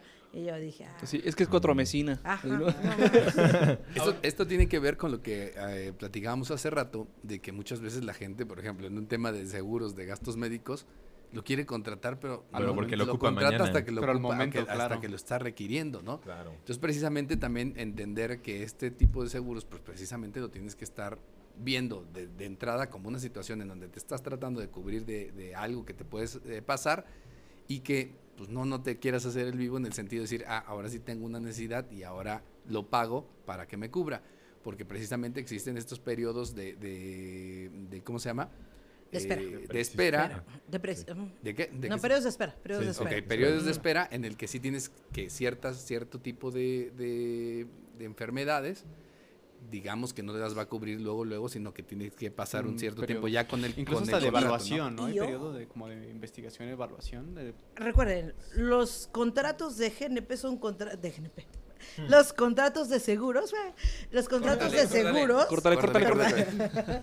los contratos de seguros son contratos de confianza. Tú puedes llegar con las aseguradas y decirles, no, yo soy sano, a mí no me pasa nada. ¿No Oye, peso, Soy- cien- soy un atleta. peso 120 kilos, pero declaro que peso 70, ¿no? Traigo una Porque- diabetes. y traigo esto y traigo lo otro. Tú entras y dices, "Uh, aquí no pasa nada, pero ¿qué creen? Las aseguradoras, Son como los a lo mejor dicen, hay gente que desde el principio sí te dice, no, yo no compro tu riesgo, yo no le entro, gracias. Pero hay otras aseguradoras que te dicen, sí, llégale. pa, pa, pa, pa, pa, pa". Y de repente, no sé si escucharon el año pasado, antepasado, un caso muy sonado de un chico que entra al hospitalizan porque tiene un problema y que se quiere hacer una cirugía. Creo que era un trasplante o no sé qué. La jarocha. Este, no. y, y la aseguradora estaba justamente asegurado con GNP y GNP le dice, yo no te voy a cubrir eso. ¿Por qué no? No, porque tú eras diabético y a mí no me declaraste que eras diabético. No, no es cierto, no sé qué. Mira, aquí están tus estudios, aquí está tu registro, que desde tal año tú consumes tal, tal, tal, tal, tal, tal, tal, y tú no me lo declaraste. Entonces tú me mentiste, ¿qué crees? Hasta No aquí se acaba mi contrato contigo. Sí, claro. Punto, Bye, ¿no? bye. Entonces, las aseguradoras tienen, al final de cuentas, acaba, a- acaba existiendo así como Hacienda de que tienen todo el registro de todos. Sí. La, tú, todos los hospitales en los que te atiendes y todos donde te vas y te haces análisis, tienen médico, la ¿no? obligación de registrar tu historial médico. A mí me pasó una vez con un señor que estaba muy insistente, oye, por favor, asegúrame, oye, por favor, asegúrame. Él tenía una póliza con una compañía y quería que lo aseguraran otro. Y le dije, no canceles toda tu póliza, espérate, déjame primero que te acepten acá y luego ya cancela la otra. Bueno, el tipo se desesperó y a- él estaba, por ejemplo, con AXA y quería cambiarse a GNP. Y GNP le dice, no, no te tomo, porque en el año de 1900 no sé qué, no sé qué, este, estuviste internado por una sobredosis. Tómala. Entonces la aseguradora le dijo, Por eso andaba dije, no canceles el otro y se quedó sin seguro porque canceló el que ya Ah, tenía. qué burro. Sí, claro. Ah, yo tenía una duda antes de que prosigamos. Por ejemplo, en el caso de eh, enfermedad, enfermedades de gen- eh, crónico-degenerativas, ¿ahí cómo aplica? ¿Cómo qué enfermedad? Es que ve, yo estaba antes con la compañía esta del Snoopy. ¿Cómo era? Ajá, MetLife. MetLife. Ajá. Ah, MetLife. Ajá. Entonces, eh, mi mamá tenía, bueno, tiene problemas de artritis.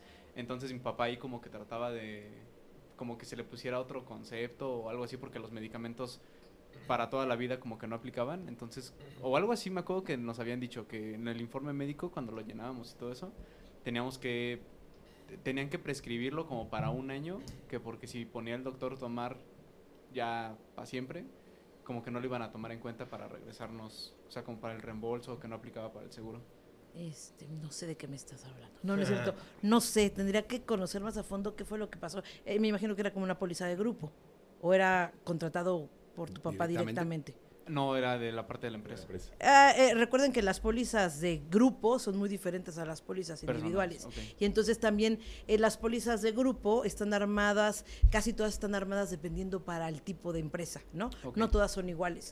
Tú les vas poniendo ciertos endosos, ciertas condiciones dependiendo, entonces sí son, es muy diferente. Pero- porque son más que nada para proteger al, al empleador, ¿no? O sea, bueno, en muchos casos, por ejemplo, yo había visto que si en el traslado de tu casa al trabajo y de- del trabajo a tu casa tienes algún accidente, Ah, Ah, exacto, llega a tener que responder el... el- Pero es que eso bueno, también el- viene la desde empresa la a la ley que federal trabajas, de ¿no? trabajo, Es ¿no? correcto. Según Sí, pero por desde ejemplo, una póliza de grupo te cubre todo, ¿eh? O sea, te cubre que las vacaciones, que el traslado, Sí. que en tu casa, que, o sea, es así.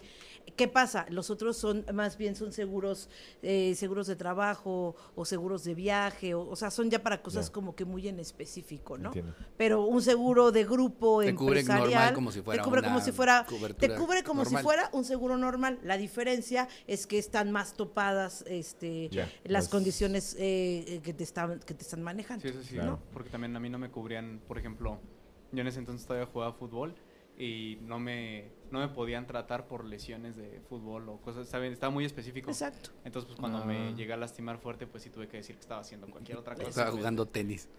Sí, te digo, entonces ya son como muchas Con el tendón condicioncitas. hecho pedazos, pero sí. Que está- estaba jugando ajedrez y se rompió la silla, ¿no? Sí. Ok.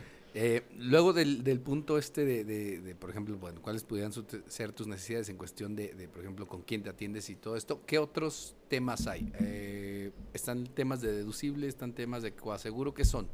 Ok, el deducible es la parte que tú estableces al momento de hacer tu contrato, a partir de dónde, yo lo manejo así, ¿no? A partir de dónde quieres que la aseguradora empiece a ser responsable, este, y tú no. El deducible aplica para estos y para los seguros, por ejemplo, De de, carro, de de autos. ¿no? De autos, es Eh, correcto. Este concepto Es lo podemos utilizar para los dos. Es correcto. Básicamente sería la cantidad eh, que eximes de que la pague el seguro. Es decir, si es menor a ese, a ese deducible que tú estableces, eso lo pagas tú. Es Cuando correcto. pasa esa cantidad, empieza a pagar el seguro. Así es. ¿no? Todo mundo diría, ay, pues no quiero pagar nada. O quiero pagar desde lo mínimo, nada más que obviamente eso te haría que tu Sí, prima tu suba. O sea, sería- a, a mayor deducible, menor, Menor pago de la prima. Es correcto. ¿Cómo Ok. nos arreglamos, profe? Entonces, este, Entonces, 5 mil, yo creo. Ahí que es- este sería uno de los elementos con los que hablabas hace rato que se pueden estar jugando, precisamente de poder decir, bueno, ¿cuánto estaría yo dispuesto a lo mejor a pagar con un ahorro o de otra manera porque lo puedo pagar, pero que me ayude a que en el largo plazo yo esté pagando menos de mi prima, pero que esté cubierto, Es ¿no? correcto. Y yo poder tener, es decir, si entras al hospital por eh, por alguna situación como la que comentabas hace rato y se gasta 80 mil pesos, ¿cuánto dijiste? No, más, ¿no? 150, o lo del, la Ah, del del codo. codo. el codo. Ah, pero también recuerden que en la, en la cuestión de accidente, la mayoría de las compañías manejan cero deducible por accidente. Ah, ok. Entonces, si tú entras por una lesión, por un accidente, sea de la clase que sea, este, no pagas más que tu coaseguro, que esa es otra, otra Sí, y ahorita, por ejemplo, eh, ventaja. eh, siento que sería una muy buena oportunidad como para las, las aseguradoras a todos los repartidores de, comida, de Rappi y Uber Eats. Hay riesgos que no te agarran las aseguradoras, por ejemplo. Sí, porque es muy arriesgado, pero así siento que bueno, podría ser buena oportunidad. Bueno, buena y no, porque también... no. ah, hay algunas aseguradoras que sí, hay, hay, hay alguna- algunas, perdón, hay algunas aseguradoras que sí, pero hay otras aseguradoras que no te aseguran a uno, esa clase de motos y dos, ese tipo de, de negocios De por el riesgo. Es correcto. Aunque pagues 20 pesos al mes. Estás viendo que en uno no le- les pones Pues, la bueno, propina y que Incluso 20. también hasta el tema del mismo seguro social te penaliza bastante por, por, la, por el tema de, de- de El riesgo. del riesgo que existe Sí. ¿no? en, ese tipo de, de- de empleos. Empleos. Entonces eso es un hecho que a final de cuentas también te afecta. Bueno, entonces esta parte del deducible sería esa, digamos, la, igual. Este, ahorita lo platicamos también en el de autos, pero en este caso es ese, ese monto que tú tendrías que pagar precisamente de todo lo que te hagan, ya sea que sean 100 mil pesos, o sea un millón, o sean dos millones, ese sería un monto que tú estarías dispuesto a pagar. Si tu deducible son 10 mil pesos, son los 10 mil pesos hasta, hasta que pagas y de ahí en fuera no pagas absolutamente nada más. Es correcto. Luego el coaseguro, ¿qué sería el coaseguro? El coaseguro, yo como lo traduzco, yo como lo manejo. El, el, el coaseguro es la parte con la que tú como asegurado le vas a entrar y es como tu forma de controlar tu gasto. ¿No? Es, por ejemplo, es, si no tuvieras, por ejemplo, tienes una enfermedad y no tuvieras coaseguro, si te dicen, vete al Ángeles del Pedregal y te va a costar un millón de pesos, dices, "Ah, me voy al Ángeles del Pedregal, me va a costar un millón de pesos, yo solamente voy a pagar mi deducible. Pero en el momento que te dicen, ¿qué crees de todos los gastos que tienes que pagar? Te toca pagar el 10. Ay, ¿qué crees? No, ya no me voy al Ángeles del Pedregal, aquí me atienden bien, aquí en el, atienden bastante bien en el TEC 100, me va a costar 500 mil pesos, pues solamente voy a pagar 50 mil pesos de coaseguro, ¿no? Entonces, el coaseguro es como esa parte que te ayuda como que tú también te puedas controlar y controlar los que gastos para topas, que ¿no? te topas, es correcto. claro. Y también ese coaseguro en todas las aseguradoras tiene un tope. Claro. Por ejemplo, se manejan, dependiendo de la aseguradora, varían desde 35 mil pesos hasta 70 mil pesos. Pero ¿qué pasa? Supongamos, tienes un deducible de 15 mil pesos y tienes tu tope de coaseguro de 35 mil pesos. Si te gastas en una enfermedad un millón de pesos, el máximo que vas a pagar son 50 mil pesos. Entonces, es ahí donde ya empiezas a ver que realmente vale la pena tener un seguro de gastos médicos mayores. Mayores. Realmente en un gasto médico mayor es donde realmente vas a ver el El beneficio, como tal. Sí, claro. ¿no? ya, Lo que decimos desde el inicio. Claro. A la mera hora que estemos padeciendo esto es cuando vamos a empezar a valorar y a reflexionar qué tanto eh, nos estamos ahorrando por invertir en su momento. Claro. Digo, y- reflexionar es ya incluso sin tenis, güey, pero ya bueno reflexionar. Y, y, por ejemplo, también es interesante cómo ciertas compañías hacen el juego con respecto al coaseguro, ¿no? Porque si tú te atiendes en un hospital de, de- de menor nivel, puedes ahorrarte el coaseguro. O si te atiendes en hospital de menor ni- en un hospital de tu nivel. ¿El coaseguro más cuándo aparte- entra? El coaseguro siempre entra. Ok. Toda la vida el coaseguro lo vas a pagar. Pero, por ejemplo, hay compañías donde dices, oye, ¿qué crees? Si te atiendes con médico de convenio y te atiendes y te atiendes con, con hospital de convenio, ¿qué crees? Que no vas a pagar el coaseguro hospitalario. Entonces, Eso, eso sería, digamos, el caso co- con, diga- en donde la aseguradora tiene un convenio y trabaja directamente, por ejemplo, con un grupo hospitalario. En ese caso no tienes tema de coaseguro. Es correcto. O sea, te lo puedes llegar a evitar. Y normalmente, entonces, eso también lo tendrías que tomar en cuenta cuando estás contratando, de ver con qué grupos eh, médicos tienen eh, Convenios. esos Convenios, convenios, ¿no? porque precisamente es donde te, donde te convendría Es correcto. a- atar ese, ese, ese tipo de situaciones. Eh, ahora, ahí es muy común, normalmente, y creo que ya lo habías platicado hace rato, eh, el tema de, sobre todo de seguros de gastos médicos, que normalmente eh, el gasto, eh, en el caso de las mujeres, es más alto, ¿verdad? A- hasta cierta edad es más alto una mujer, pero mucho más alto. O sea, sí es significativo. Sí, sí es significativo. Podríamos estar hablando entre un 25 o 30%, que es más alto, si no es que hasta más, dependiendo de la compañía, es más alto el seguro de una mujer que de, que de un hombre. monto. Y después. Gastos médicos, nos- ¿no? Gastos médicos, es Después es, que nos correcto. comentas que. de Ah, ah, llegas a y- cierta edad, de los 60 para arriba, 60, 65, dependiendo de la empresa, que hay un cruce. Entonces, de repente, después de esa edad, ah, empiezas a ver ya como el del hombre crece así y la de la mujer ya va como que un poquito estoy- más Ya cuando-. No, pero también, bueno, a cierta edad también ya no eres asegurable en cuanto a gastos médicos y vida, ¿no? Eh, normalmente con todas las compañías, normalmente la edad de asegurabilidad son 64 años. 64. De ahí ya hay, dependiendo de cada compañía, que tienen ciertas condiciones. Hay aseguradoras que te dicen te tomo hasta los 70, pero con ciertas condiciones. Hay otras aseguradoras que te toman a la edad que quieras, pero al momento que ves los seguros dices, híjoles, no, deja todo el precio. La atención dices, Ah, claro. pero bueno, o sea, Pues digo, hay de eso a nada mil- hablamos de lo mismo. ¿no? De eso Ajá. acabar en el seguro social. Sí, te hacen una, lim- te hacen una limpia de huevo y adiós. o Y ya, pues sí. O sea, dependiendo, mis- ¿no? a mis 23 Dependiendo. Pero 70. obviamente te estoy hablando que un seguro para una persona de 70 años, promedio, estás pagando 100 mil, 120 mil pesos. ¿no? Ah, Caracas. Sí, a veces hasta preguntas que si no te convendría mejor ahorrar una lanita ya después de que llega de el momento. colchón. Ah, te voy a ser sincera, yo no sé si hice bien o hice mal. Llegó una señora un día a verme y tenía un seguro por un millón de pesos nada más de cobertura y pagaba 120 mil pesos. Y yo No le dije. Ah, oye, ¿cuánto tiempo llevas pagando este seguro? No, 23 y me años. dice, no, pues ya llevo tantos años. Le dije, ¿te diste cuenta? No, desde Fox, que ya ¿eh? pagaste más de lo que De lo que realmente te va a realmente va a responder en algún momento. Pero ella, ella queda inició pagándolo.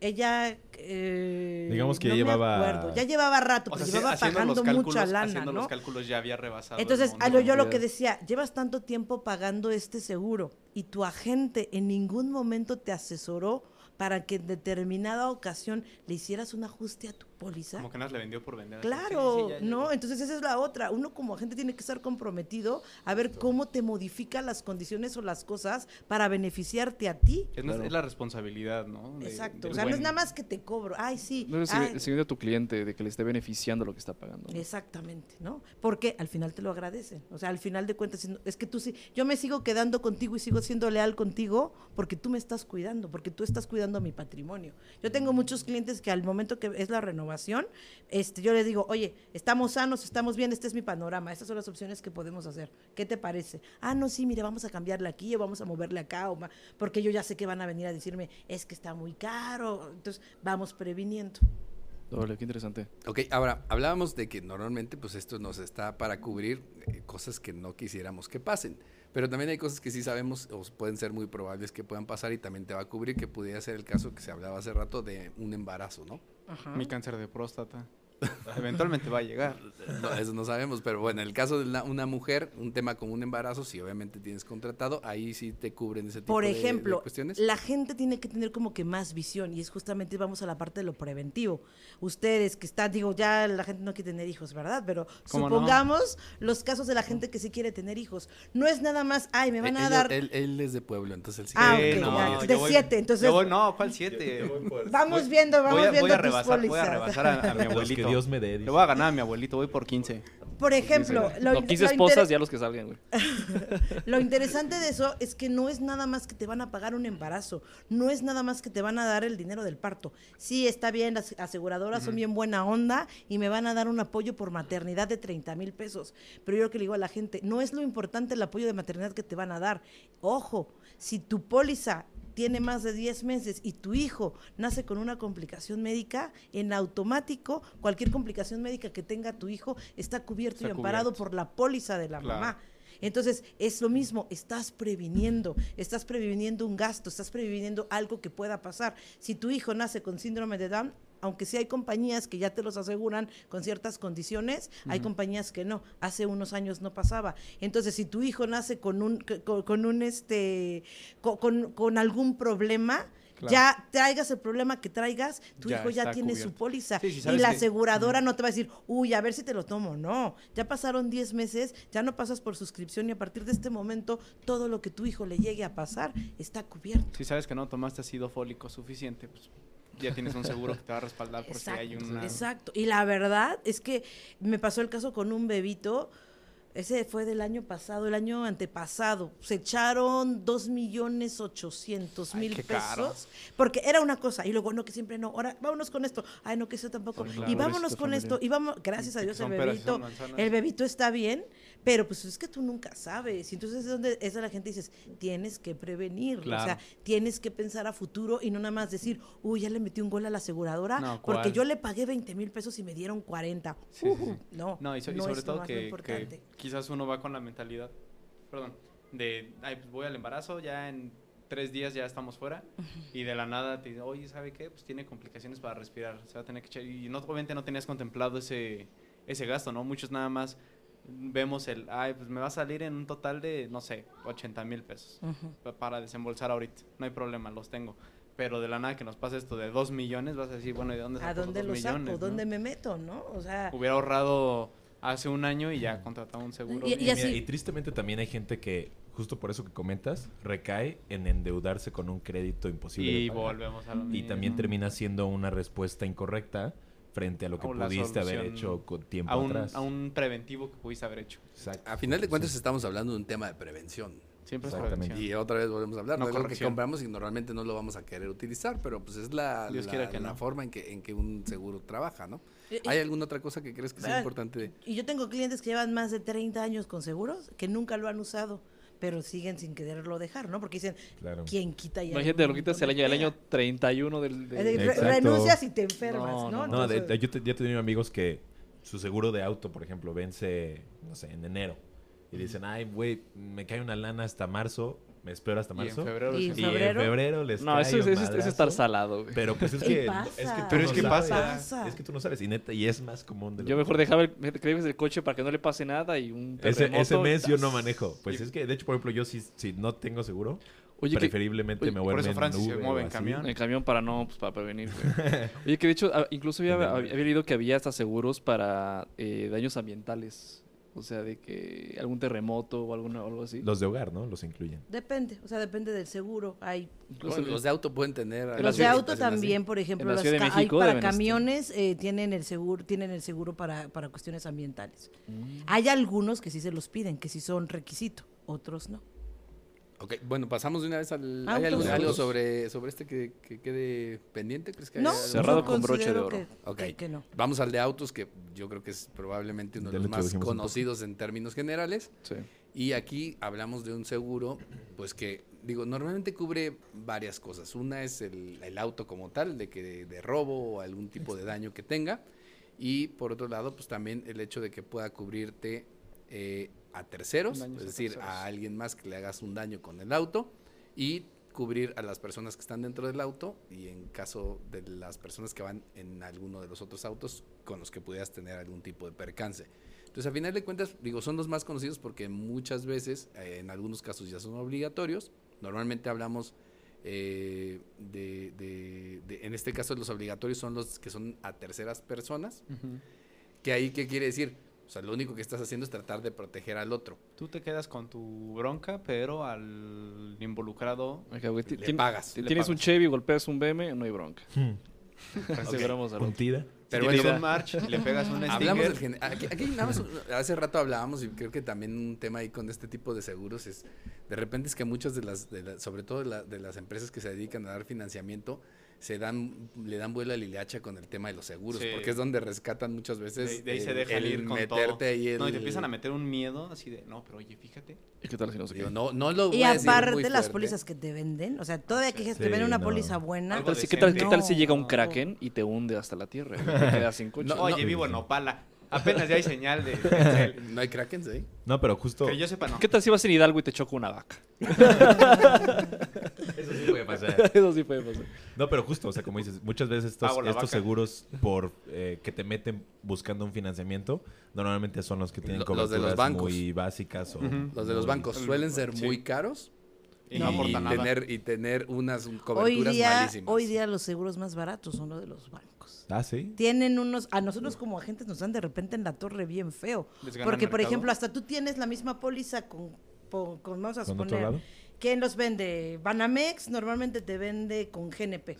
Y tú llegas con tu cliente y le dices, mira, aquí está tu póliza, te salen 8 mil pesos. Y dices, oye, ¿qué crees? Es que esa misma póliza me la vende Banamex en 5 mil 500. No, y tú hasta, ves, hasta ves la venta, te aparecen los Sí, cajeros. claro. Una, una vez en un cajero de Citibanamex me aparecía, y quieres contratar una póliza, no sé qué, que te descuenta tanto al y día. tú para tu coche no tienes ni coche coche así como no. Para el Mercedes, oye. ándale, y fue así de, o sea, realmente casi casi sabe, le picas y todo, y ya cualquier cosa arreglas, pero realmente siento que ellos van como mucho al volumen, ¿verdad? La, la cantidad de Eh, gente. que claro, puedan. y el- al volumen y la otra que ellos no tienen que pagar al intermediario, que el intermediario es uno. exacto. Pero yo sí, le, a- yo sí tengo muchos clientes que digo, ah, ok, ¿quieres? Pero cuando te pase algo, Habla con el banco. a ver quién te atiende. ¿no? Y me ha pasado, yo he ayudado a gente a resolver problemas, es que el banco no me pela. Ah, Ah, Ah. ¿Verdad? Ahí están tus Ujú. 3,000 que no quisiste Ahí está lo que no quisiste pagar, Maldita. ¿no? Pero obviamente tú le estabas dando 3 millones en RC, pero el banco les da un millón, tú le estás dando medio millón en gastos médicos ocupantes, el banco les da 200 mil, que Exacto. le estás dando, pero eso no lo ve la gente. Volvemos a lo la mismo. gente dice, Sí, voy por el precio. ¿Por qué voy a "Eso gastar es- más?" Es un seguro y tú, no, pero ya viste qué es ¿no? lo que es lo que te está cubriendo. no, no, no, pero es un seguro. Yo lo quiero. Sí, exacto. ya, ya Voy a con pagar eso, menos. ya con eso.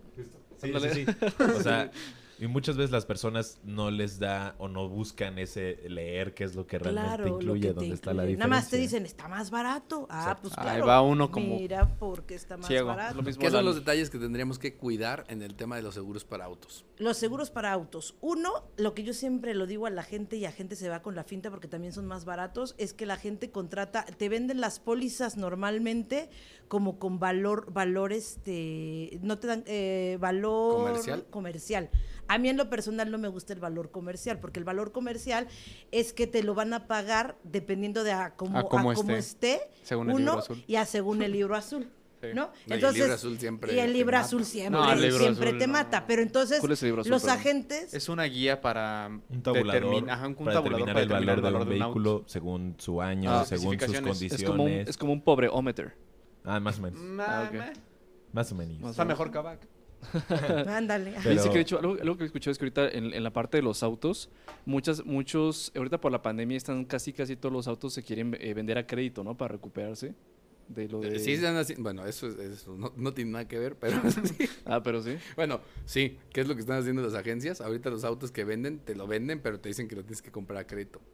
¿Ah, sí? Pues sí, porque a ellos, ¿qué es lo que más les conviene vender a crédito? Por Bueno, que sí. no hay aparte coches ahorita. Sí, ¿no? no, no hay, pero Claro. los que hay, Normalmente te los quieren vender a crédito. Voy a vender pues, en obviamente marcha. tienen un movimiento Chocado. adicional.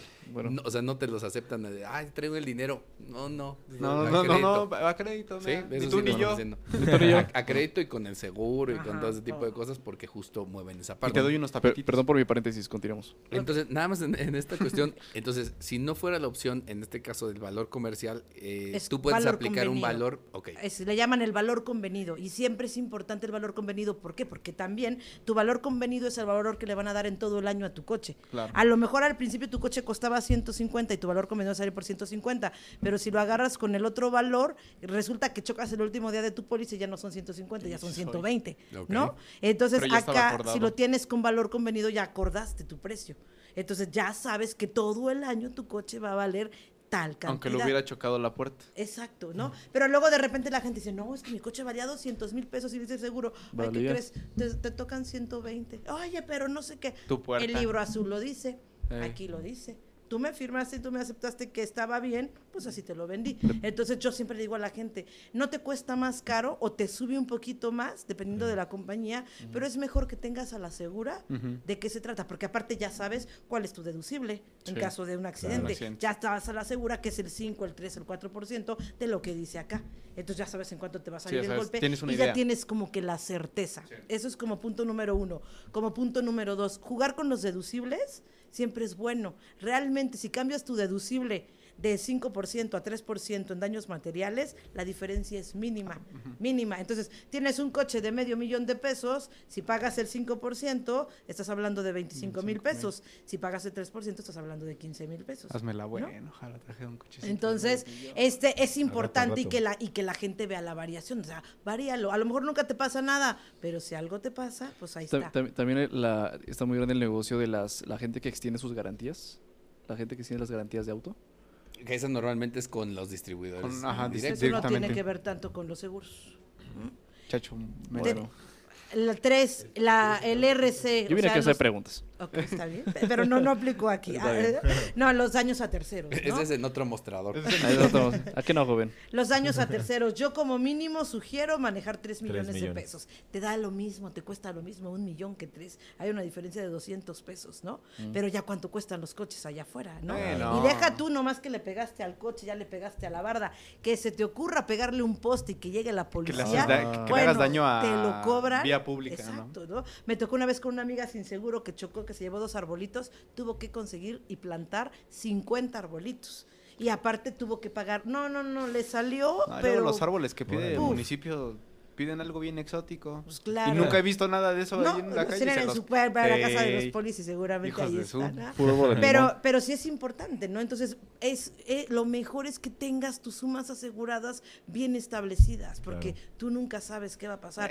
El fallece, en caso de fallecimiento, de que te atropellas a un tercero, también es importante la suma asegurada que te Ah, otorgan. por, por ejemplo, ahí en, este, en el caso de que atropelle a alguien y sucede un homicidio imprudencial, ¿ahí cómo aplica?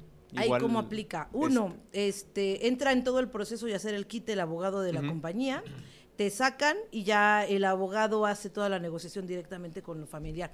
Normalmente lo que se busca, espero que no le esté regando y ¿eh? Ya si la persona se identifica como Ajá. árbol, pues ya vas con el este se busca hacer una negociación con, con, con los familiares la de, otra los- parte. de la otra parte, evitando que haya una, una, una demanda, y si no, pues ya se hace todo el procedimiento. Entonces, por eso es Pero importante. toda la parte legal te la cubre. Toda la parte seguro. legal te la cubre la aseguradora. No tendrías ¿no? que gastar tú en ese en ese abogado, porque tú tienes por el equivalente, la suma que tienes contratada en daños a terceros, eres el equivalente que tú tienes contratada en asesoría jurídica. Jurídica legal. Ok.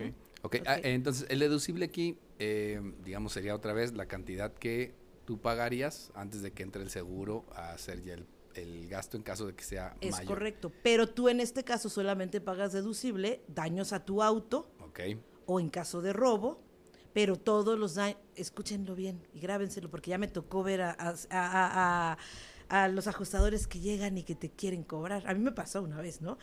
El, si tú da- haces un daño a terceros, tú no tienes que pagar absolutamente nada. Nada. Tú le hablas a tu aseguradora y que tu aseguradora se ajuste con el... Me pasó una vez, choqué con un motociclista, ¿no? Y yo estaba bien asustada y todo. Y llega de una cierta compañía mi ajustador y me dice, no te apures, lo arreglamos súper bien. Y yo, sí, sí, pues claro, llámele ya y dele la atención, por favor, el médico, por favor. No, no mira, dame, dame, vamos a darle mil pesitos y con eso lo solucionamos. Y yo, ¿a poco? Y me dice, sí, a ver, cuéntame más. Y me empieza a juntar, no, mira, yo no sé qué esto.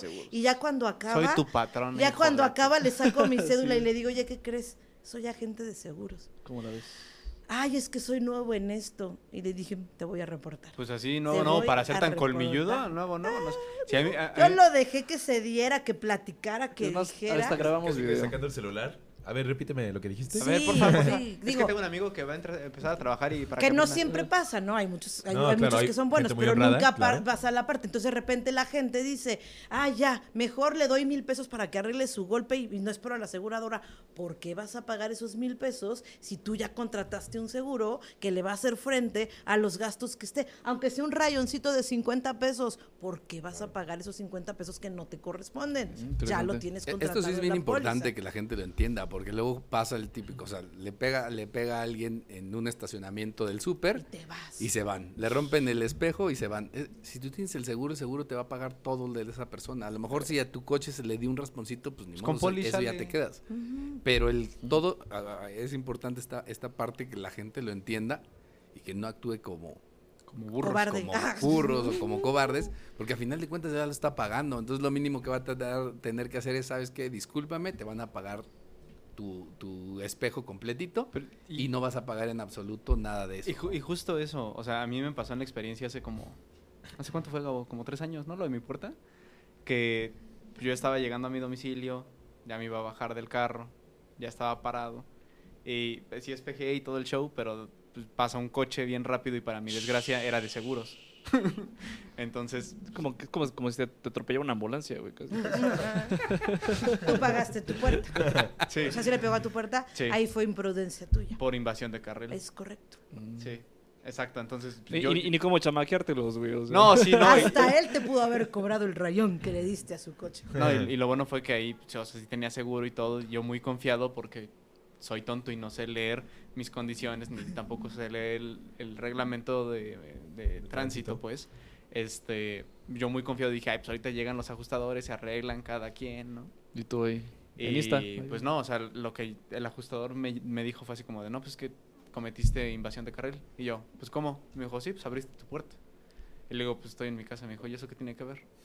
Tú y le digo, que y- haber. y le digo, venía a más de 80, o sea, estoy seguro porque hasta dejó la raya ahí de frenado. Y me dijo, pero ¿quién está invadiendo el carril?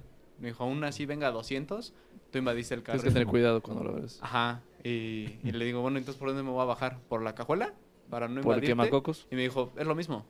O sea, tienes que aprender a leer tu reglamento y tus condiciones para que sepas qué hacer. Saca la cabeza antes de. Sí, no, no, me la llevan. Ah, Ok, Pero sí. entonces nada más para terminar este punto. eh, Lean. Si, si tú le chocas a alguien más, le van a pagar todo Sí. el costo que tenga esa persona y le van a dejar su coche como nuevo. Tú no tienes que preocupar porque para eso pagaste tu seguro. No huyas, ya. Exacto. Acepta tu error, eres tonto para manejar. sí, además, Y si te, y si te choca un árbol. tu puerta. ¿y si te choca qué? Y si te choca un árbol. Bueno, si te choca un árbol, lo que pasaría entonces, por ejemplo, si el choque, no sé, son 20 mil, tu, tu, tu, este, deducible son 10 mil pesos, lo que va a pasar es que si de los 20 mil que, que, que es el, el choque, tú pagas 10 mil y los otros 10 mil los pagaría Los el seguro. la aseguradora. ¿no? Es Esa es la forma en que en ese caso sí, sí este, ten cuidado con los árboles, pero precisamente sería lo que pasaría aquí. Ahora, eh, ¿hay algún otro tema? Eh, Aquí, bueno, los seguros no son, eh, otra vez, dependen mucho del auto que estés asegurando. Este, que no tiene que ver que si uno es premium y otro no, tiene mucho que ver con incidencias, o sea, eh, todo este La tema de estadística que llevan las aseguradoras es de qué tanto se roban un cierto modelo de O auto. sea, es más caro, que ya no hay tanto, es más caro asegurar un Pointer o en su momento un Sur, un Platino, un... ¿Cómo se llaman? Mm, ¿Tida? ¿Tida? Un Tida o el otro. El otro, Versa. Versa, Un. Versa Versa. es muchísimo Pues el más coche más caro. robado en México Es ahorita. muchísimo más caro Sí. asegurar un Aveo que a lo mejor un BMW. A ese grado. Ah, mi Suru, pa- pago más de seguro que tu coche. Sí, Yo creo que tu Suru, no, no sé tu Suru, pero No, me no ha tengo tocado ver, ca- bueno, casos de un, su- su- un Suru que te cuesta, ya tu coche vale 40 mil pesos, el seguro te cuesta 10. ¿No? Ah. Entonces la gente dice, no compres un seguro, otro nada más un seguro de Cómprate carro. Cómprate O sea, otro carro. no, Sí. no, no compres un seguro que, perdón, que sean daños a tu coche, pero sí compra Pero sí. un seguro con daños a terceros. Por favor, Claro. gente, siempre un seguro con daños a terceros. Es lo mínimo, ¿no? Yo diría que Gracias es lo a Dios, ahorita ya el gobierno nos está regalando el seguro daños a terceros. Ajá, al rato nos arreglamos con el Pero si quieres tu coche, pues cuida tu coche, pues cómprale un seguro a tu coche.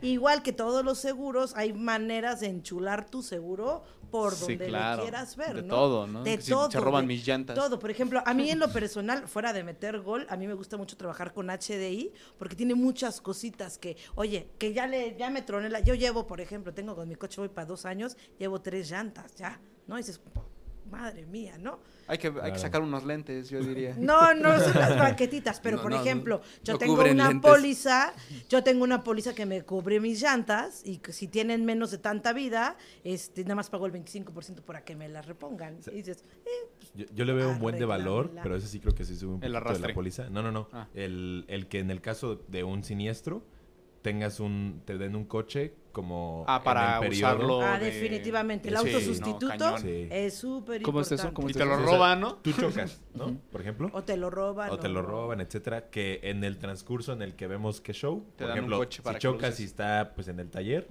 en ese caso la aseguradora te proporciona un carro para que tú te puedas seguir moviendo. Ah, está súper bien. Ah, o en el caso que te lo roben, pues igual en lo que vemos. Y que te procede. roban el otro, ¿no? Y te roban el otro.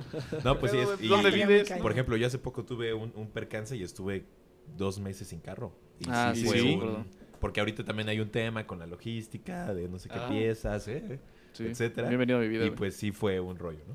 Pero eh, también hay que sí, pero acuérdense que también están topados. Ah, claro, que- que sí, dos normalmente semanas. 30 días. El Ah. máximo tope son 30 días. Pero, por ejemplo, cosas importantes, ¿no? Que les mencionaba, por ejemplo, ahorita con HDI, ¿no? HDI te incluye hasta seguro para tus mascotas. ¿No?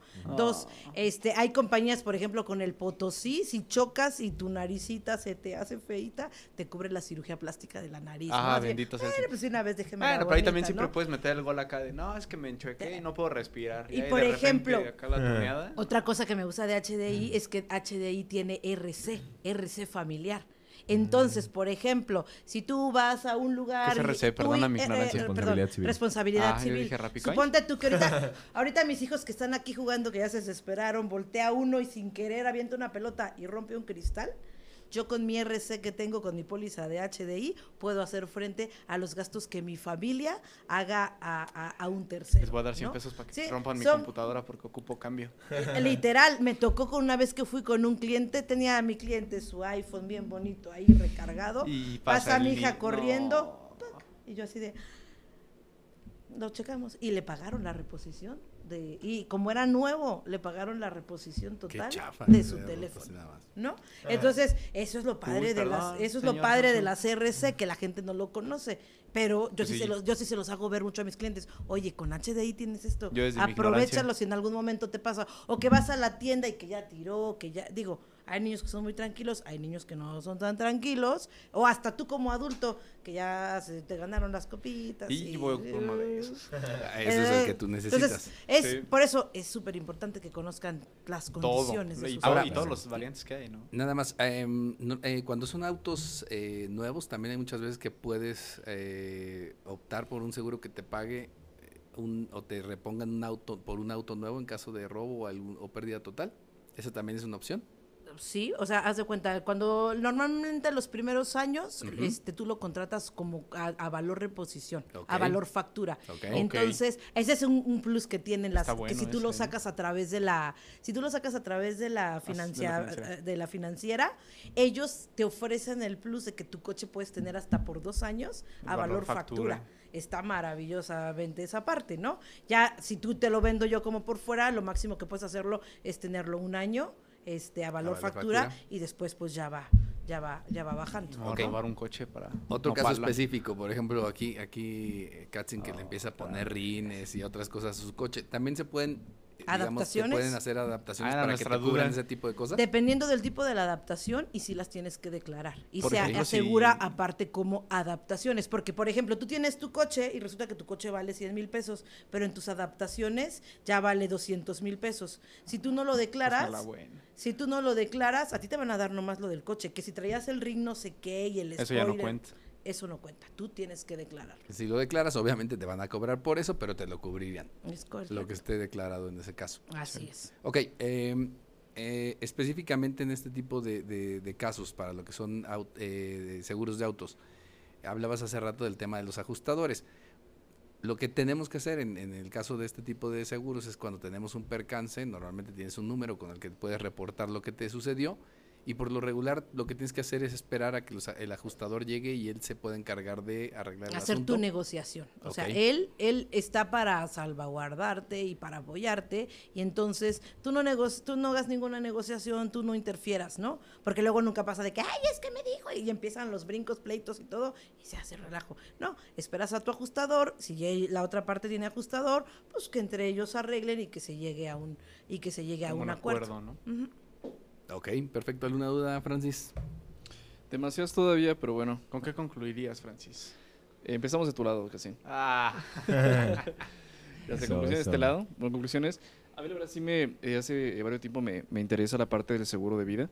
Eh, sobre todo, y bueno, y recalcándolo más con esta información que, que- que nos das, parece que el seguro de vida termina siendo el que más, eh, en dado caso que lo tu- en dado caso que tuvieras un, un- una situación en la que no necesitaras y no tienes el seguro, te quedas sin coche, te quedas sin casa, te quedas sin ¿De vida o de gastos De médicos? gastos médicos. Digo, de, de gas- de gastos sin médicos dignidad.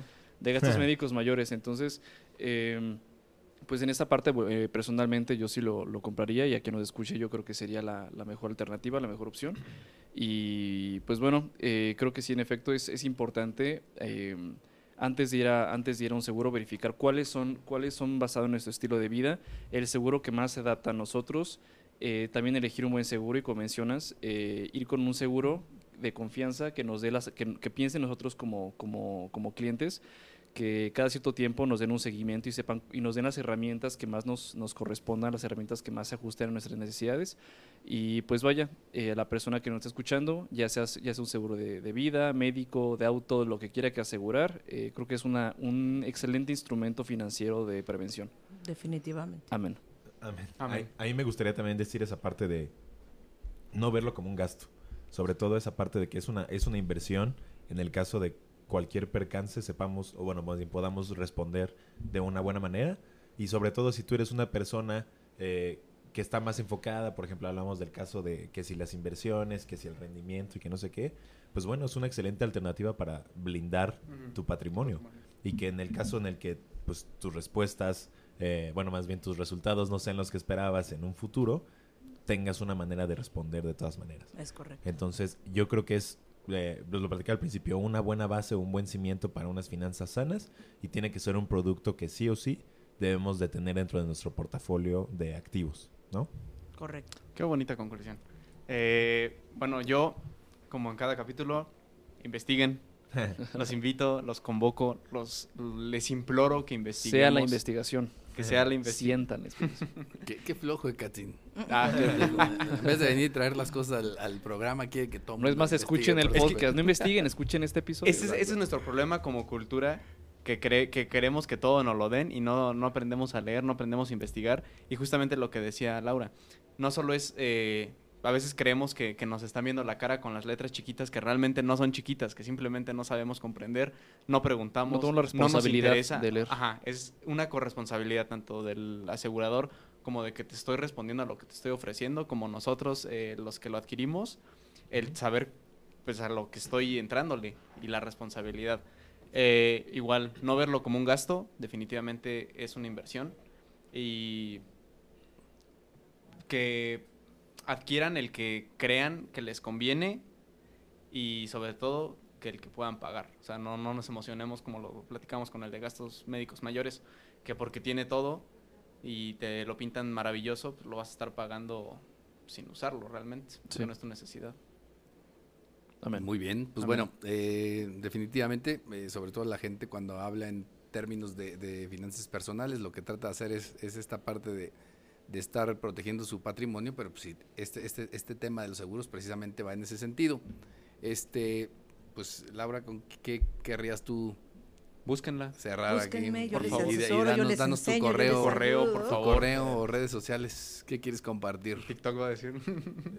¿Qué quiero compartir? Oh, uno, que yo me pongo igual a sus órdenes, no Thank compren por comprar, asesórense. Hay muchos asesores, así como yo, hay- muchos asesor- asesores buenos, hay muchos asesores que realmente sí les preocupa lo que ustedes necesitan y lo que ustedes quieren.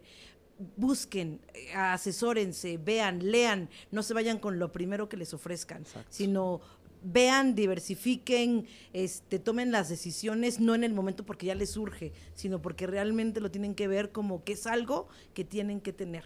Y de verdad, a la larga, a la larga se van a ir dando cuenta de todas las cosas buenas que les puede tener traer un seguro. Digo, ya no tocamos en este caso lo que es, por ejemplo, un seguro de hogar o un seguro empresarial. No tienen una idea igual también todas las maravillas que tienen y que a la larga también les, les acaban ahorrando, ¿no? Entonces, ya, eso será otro tema después. Otro capítulo, pero, una segunda parte de. Pero vale la pena, o sea, de verdad vale la pena y pregunten, averigüen, porque de repente la gente es que está bien caro, tú no sabes, hay mil opciones, así como te puede llegar a vender un seguro que te cuesta 10 mil pesos, te puede llegar- me puede ir hasta 70 mil pesos, pero ¿qué quieres tú? ¿No? Exacto. Entonces, de verdad, de verdad, prevengan, es súper importante. Perfecto, muchas gracias Laura. Eh, a Laura la, pueden contactar en laura.otoconsultores.mx, Oto con doble T. Y también le pueden encontrar su página web www.otoconsultores.mx. Bueno, pues eh, muchas gracias. Creo que el tema que vimos hoy es bastante importante. Eh, es complemento de un tema que vimos anteriormente, pero no menos importante, sobre todo si lo que quieres proteger y, y valoras lo que vas haciendo de patrimonio en tu vida, pues creo que lo tienes que tomar esto en cuenta, ¿no? Entonces, eh, les agradecemos que nos hayan acompañado. Muchas gracias por estar aquí en Thinking Business, ideas para negocios inteligentes. Muchas gracias, nos vemos. Adiós. Adiós, bye. Adiós. Esto fue Thinking Business. Ideas que brindan soluciones que nos ayudan a crecer en nuestros propios negocios. Thinking Business. Una producción de Target Creativo junto con Ardillas Dignas.